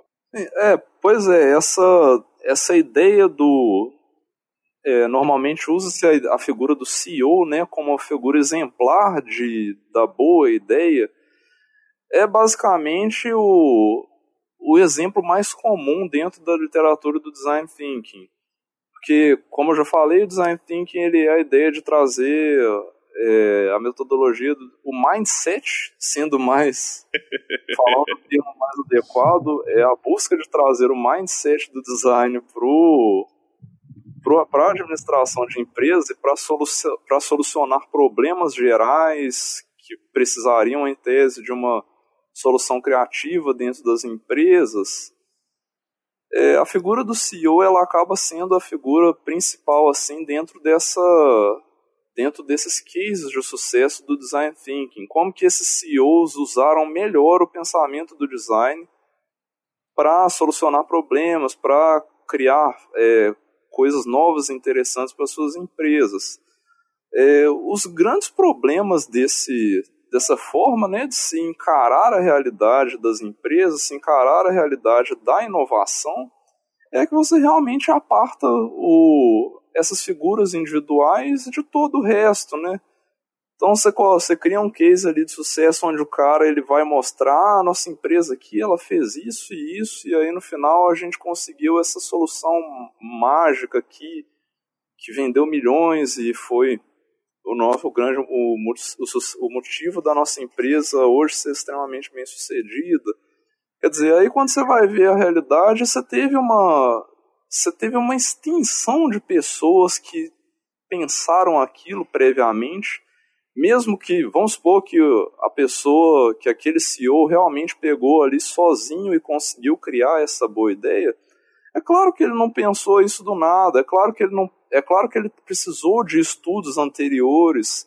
Se é uma ideia muito inovadora, ele, ele precisa necessariamente de aporte do Estado, não assim, não, tem um livro da Mariana Mazzucato chama O Estado Empreendedor, em que ela vai estudar esses casos em que diversas ideias que são vistas como revolucionárias, ideias assim vanguardistas para para a tecnologia, na verdade foram ideias que já haviam sido previamente ideadas no Estado, ainda que fossem, ainda que elas estivessem separadas e assim, aí, o papel da empresa acaba sendo de unir essas coisas. Ela usa como exemplo basilar do livro a ideia do iPhone, do iPad. Como que todas as peças do iPhone eram peças que já haviam sido desenvolvidas pelo exército americano. Aí nesse caso a gente está falando de tecnologia de guerra. E aí o que a Apple fez foi conseguir ter acesso a esse tipo de dado do exército americano, porque a gente sabe muito bem que a Apple é uma empresa gigante, e ela tem laços extremamente próximos ao governo americano, ela tem acesso a dados que outras empresas não vão ter, né?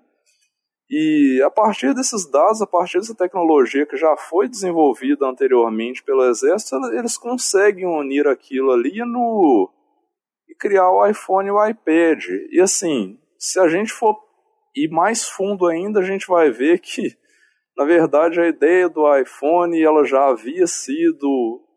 É, algumas coisas dele já haviam sido pensadas por outras empresas, já haviam sido testadas. Eles viram o que deu certo, o que, viu, que deu errado. Enfim, não estou querendo aqui tirar completamente também quem gosta muito da Apple.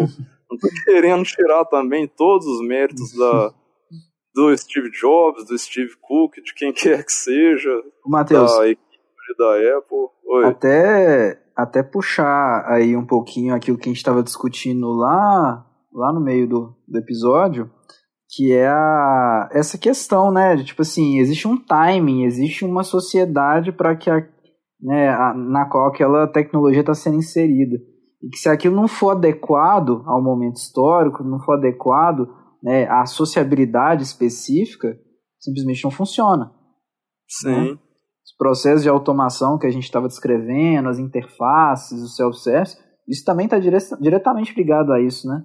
A Apple também, né, soube, soube né, entender esse timing histórico, né? Assim, em termos de desenvolvimento de tecnologia, dá para dizer que tem grandes méritos, né? Acho que o mérito, é. se é que a gente pode falar em um mérito, né? Ele estaria mais nisso, né? De perceber o momento histórico e criar uma interface que seja familiar o suficiente, né?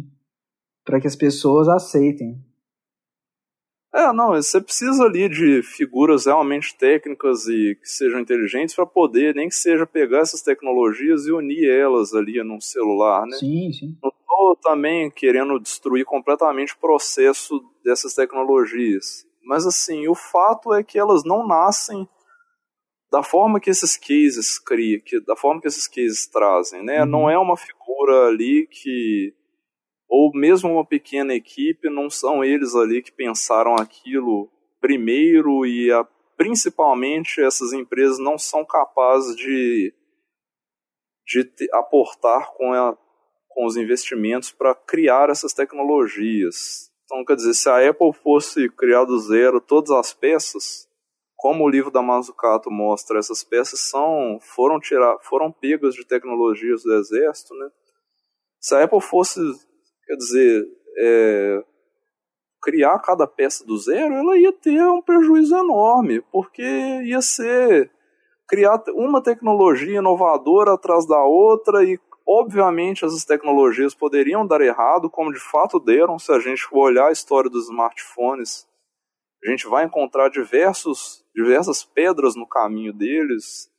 É, a Nokia, se eu não me engano, quando vão olhar a história dos smartphones, é uma empresa que fez alguns testes preliminares e deram todos errados. É, a tecnologia presente nessas peças, né, no iPhone, no iPad, é uma tecnologia extremamente complexa, a Apple não teria, não daria conta de, de financiar o estudo e o desenvolvimento para todas elas, enfim. É, não se, se trata aqui de entender que, diferente do que esses cases mostram, é, a inovação ela não surge assim de uma figura individual. E essa figura individual, criadora das ideias inovadoras, ideias de sucesso, ela só surge por causa desse ethos contemporâneo neoliberal, que centraliza tudo no indivíduo, que centraliza as figuras é, econômicas individuais como sendo as, os personagens principais da economia, por exemplo, da dinâmica econômica. Né? Então, Quer dizer, uma coisa vai levando a outra, e quando você chega no final, você tem o caso de uma, de uma sociedade organizada como a nossa, em que você tem uma pressão extrema, né? Como disse o João, uma pressão extrema sobre pessoas ali que estão tentando ser sempre esse, esse indivíduo meritório que teve a ideia genial, teve a ideia de ouro, conseguiu o primeiro milhão, e essas pessoas elas com a frustração delas, você tem um aumento de níveis de depressão dentro de ambiente de trabalho, aumento de estresse, por tentarem sempre alcançar novos níveis de produção que são impossíveis de, ser, de serem alcançados. Enfim, é uma cadeia de coisas que nasce a partir dessa noção desse indivíduo de sucesso, esse design thinker de sucesso, que acaba criando em última instância esse tipo de problema social que é o são em suma problemas psicológicos, problemas relacionados à psique das pessoas que se tornam um problema social extremamente contundente como a gente vê hoje em dia, né? Beleza. Gente, é, a hora já avançou bastante e o papo tá muito bom. Mas é, vamos encaminhar então para as considerações finais, né? É, eu acho que o, o, esforço aqui da gente fazer né, a síntese da, da, da, dos temas, das pesquisas, né? É um esforço importante para introduzir a questão do tema, né? Mas há meandros, há desdobramentos que, até pelo, pelo próprio limite da, da, do podcast, a gente não consegue desdobrar. É, então, vou pedir para vocês fazerem considerações finais, recomendar alguma leitura ou fazer algum jabá, o que vocês acharem pertinente, tá? Pedro. Agradeço imensamente o convite de, do Diego, né, e do João também. Agradeço poder participar, foi uma experiência muito legal. Bom ter voltado aqui, né, e falar desse tema aqui é, assim, é, é, é um tema muito angustiante se trabalhar. Porque, afinal de contas, os designers não estão tão interessados assim em te ouvir. E muitas vezes as pessoas, assim, as humanas também não estão tão interessadas assim em né, lidar com aquilo. Então você fica meio isolado, né? Encontrar uma literatura sobre o assunto é motivo de você vibrar, assim, porra, finalmente, né? E, mas, mas agradeço pelo espaço, né, de poder discutir esse tema né, nesse local. E parabenizar pelo projeto, né, que eu acompanho o Revolution desde o começo também, né, tenho orgulho aí de ter um camarada como o Diego, né, e um futuro camarada como o João também, né, lidando e gerindo tão bem o projeto. E assim, para finalizar, é, em termos de recomendação, acho que eu vou dar uma recomendação que o Matheus com certeza vai dar também, que é a, o doutorado do Iraldo Matias, que é Projeto e Revolução, o nome. Acho que ele chegou, acho que ele saiu pela editora da Federal de Santa Catarina, se não me engano. Mas, mas é fácil de encontrar o PDF também. E assim, tem alguma literatura sobre o assunto com com problemas, mas eu acho que a central é, é, é, é, essa mesmo. E se vocês começarem por lá, vocês vão encontrar muita coisa para, sabe, trabalhar. Tem o texto do Adorno discutindo funcionalismo, para quem tem mais interesse em pensar essas vanguardas, esses movimentos dentro do design. Né? Até a questão da indústria cultural tem algum, algum paralelo ali, que eu acho que, se não me engano, o Robert Kurz trabalha. Ah, e, e óbvio, né? O, o Crítica da Estética da Mercadoria é, é, o texto principal que eu trabalhei no meu, no meu projeto também, né? que esquecer dele é uma vergonha, mas tá lembrado aí. É do Wolfgang Fritz Holg, recomendadíssimo. Um livro curto, com alguns estudos de caso, mas com essa discussão lógica da estética da mercadoria também, que é sempre muito difícil de desenvolver, né? Num podcast, tudo. Então, busquem uma leitura especializada no assunto. Ele tem alguns textos no site dele. Tem, no, tem um texto que acho que é de. Esse, esse texto da crítica estética da mercadoria é da década de 60. Mas tem um texto que acho que é Novos Elementos para a Crítica da Estética da Mercadoria, que é de 2005. Tá em inglês no site dele, se vocês procurarem, é bem fácil de achar também. Qualquer coisa a gente linka aí. E é isso. Valeu. Então, queria agradecer demais a presença dos meninos. Foi, porra, foi, foi brilhante, foi elucidador.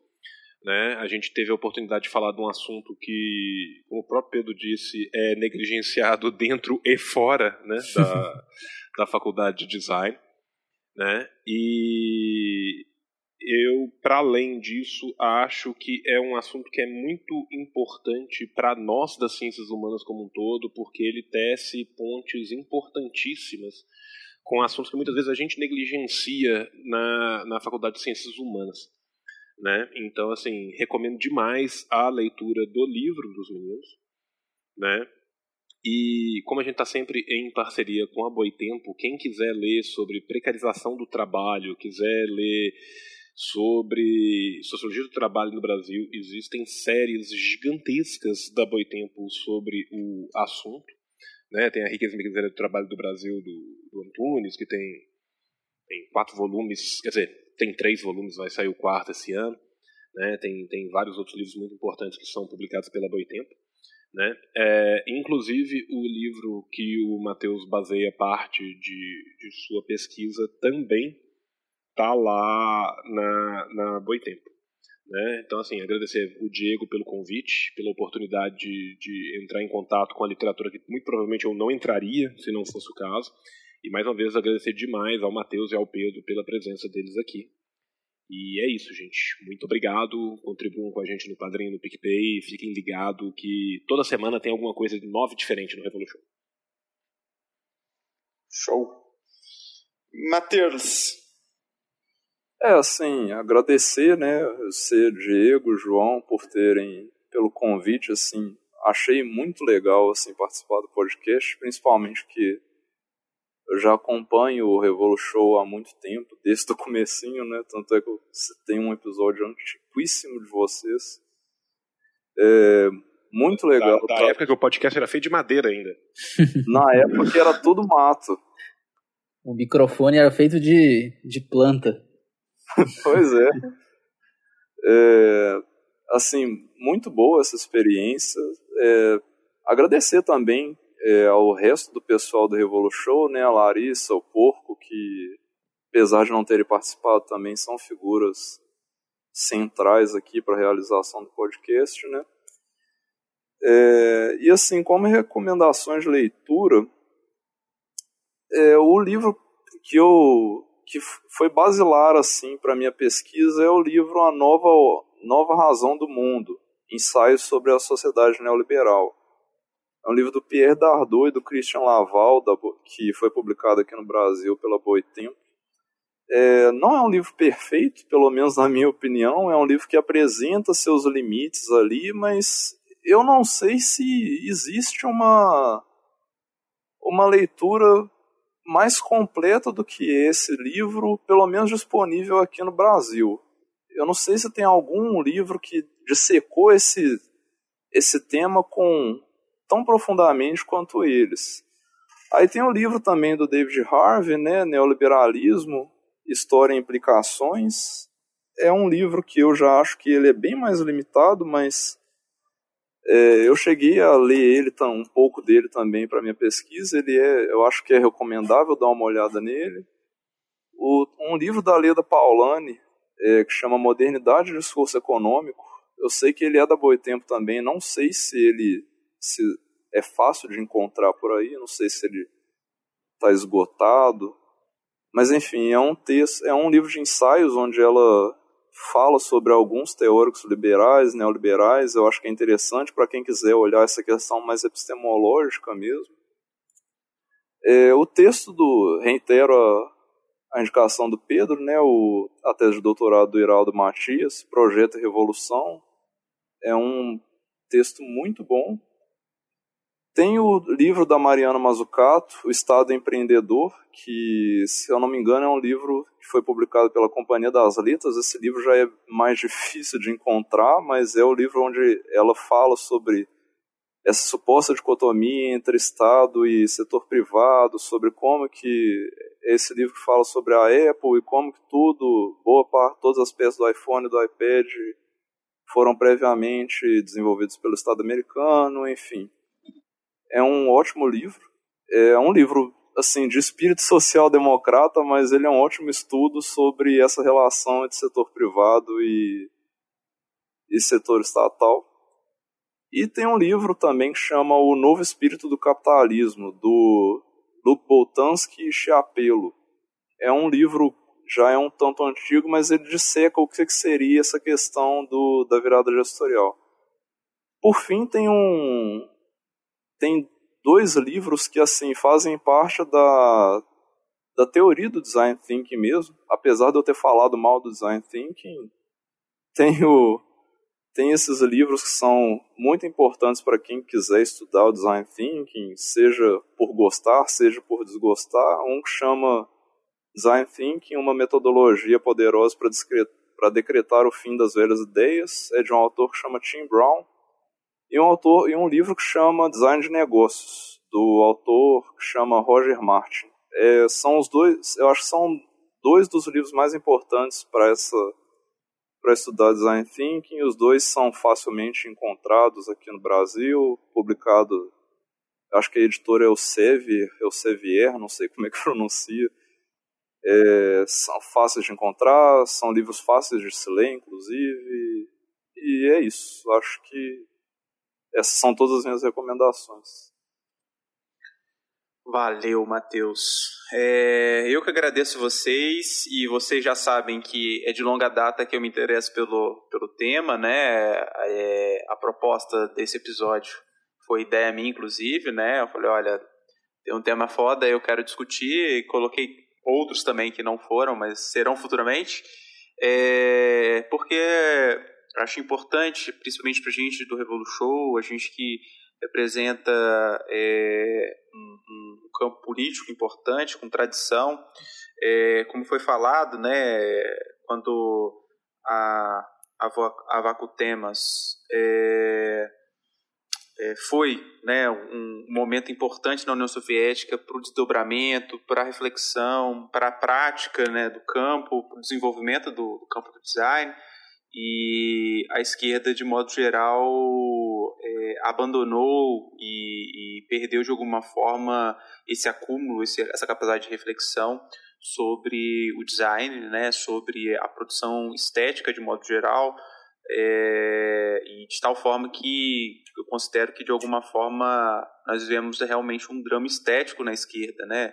É, basta você acompanhar a maioria dos panfletos, documentos, produções que a esquerda de modo geral produz, né? São de baixíssima qualidade, é, sem um processo profundo de reflexão é, do próprio discurso mesmo, né, de, de, quem produz e tudo. E eu acho que é um momento importante da gente retomar isso e avançar, né? Então, gente, é, vamos dizer tchau então no 3, 1, 2, 3. Tchau, tchau. tchau. tchau. tchau.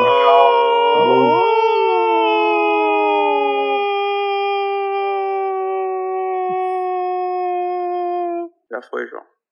Pô, cara, Se vocês... Half-Death.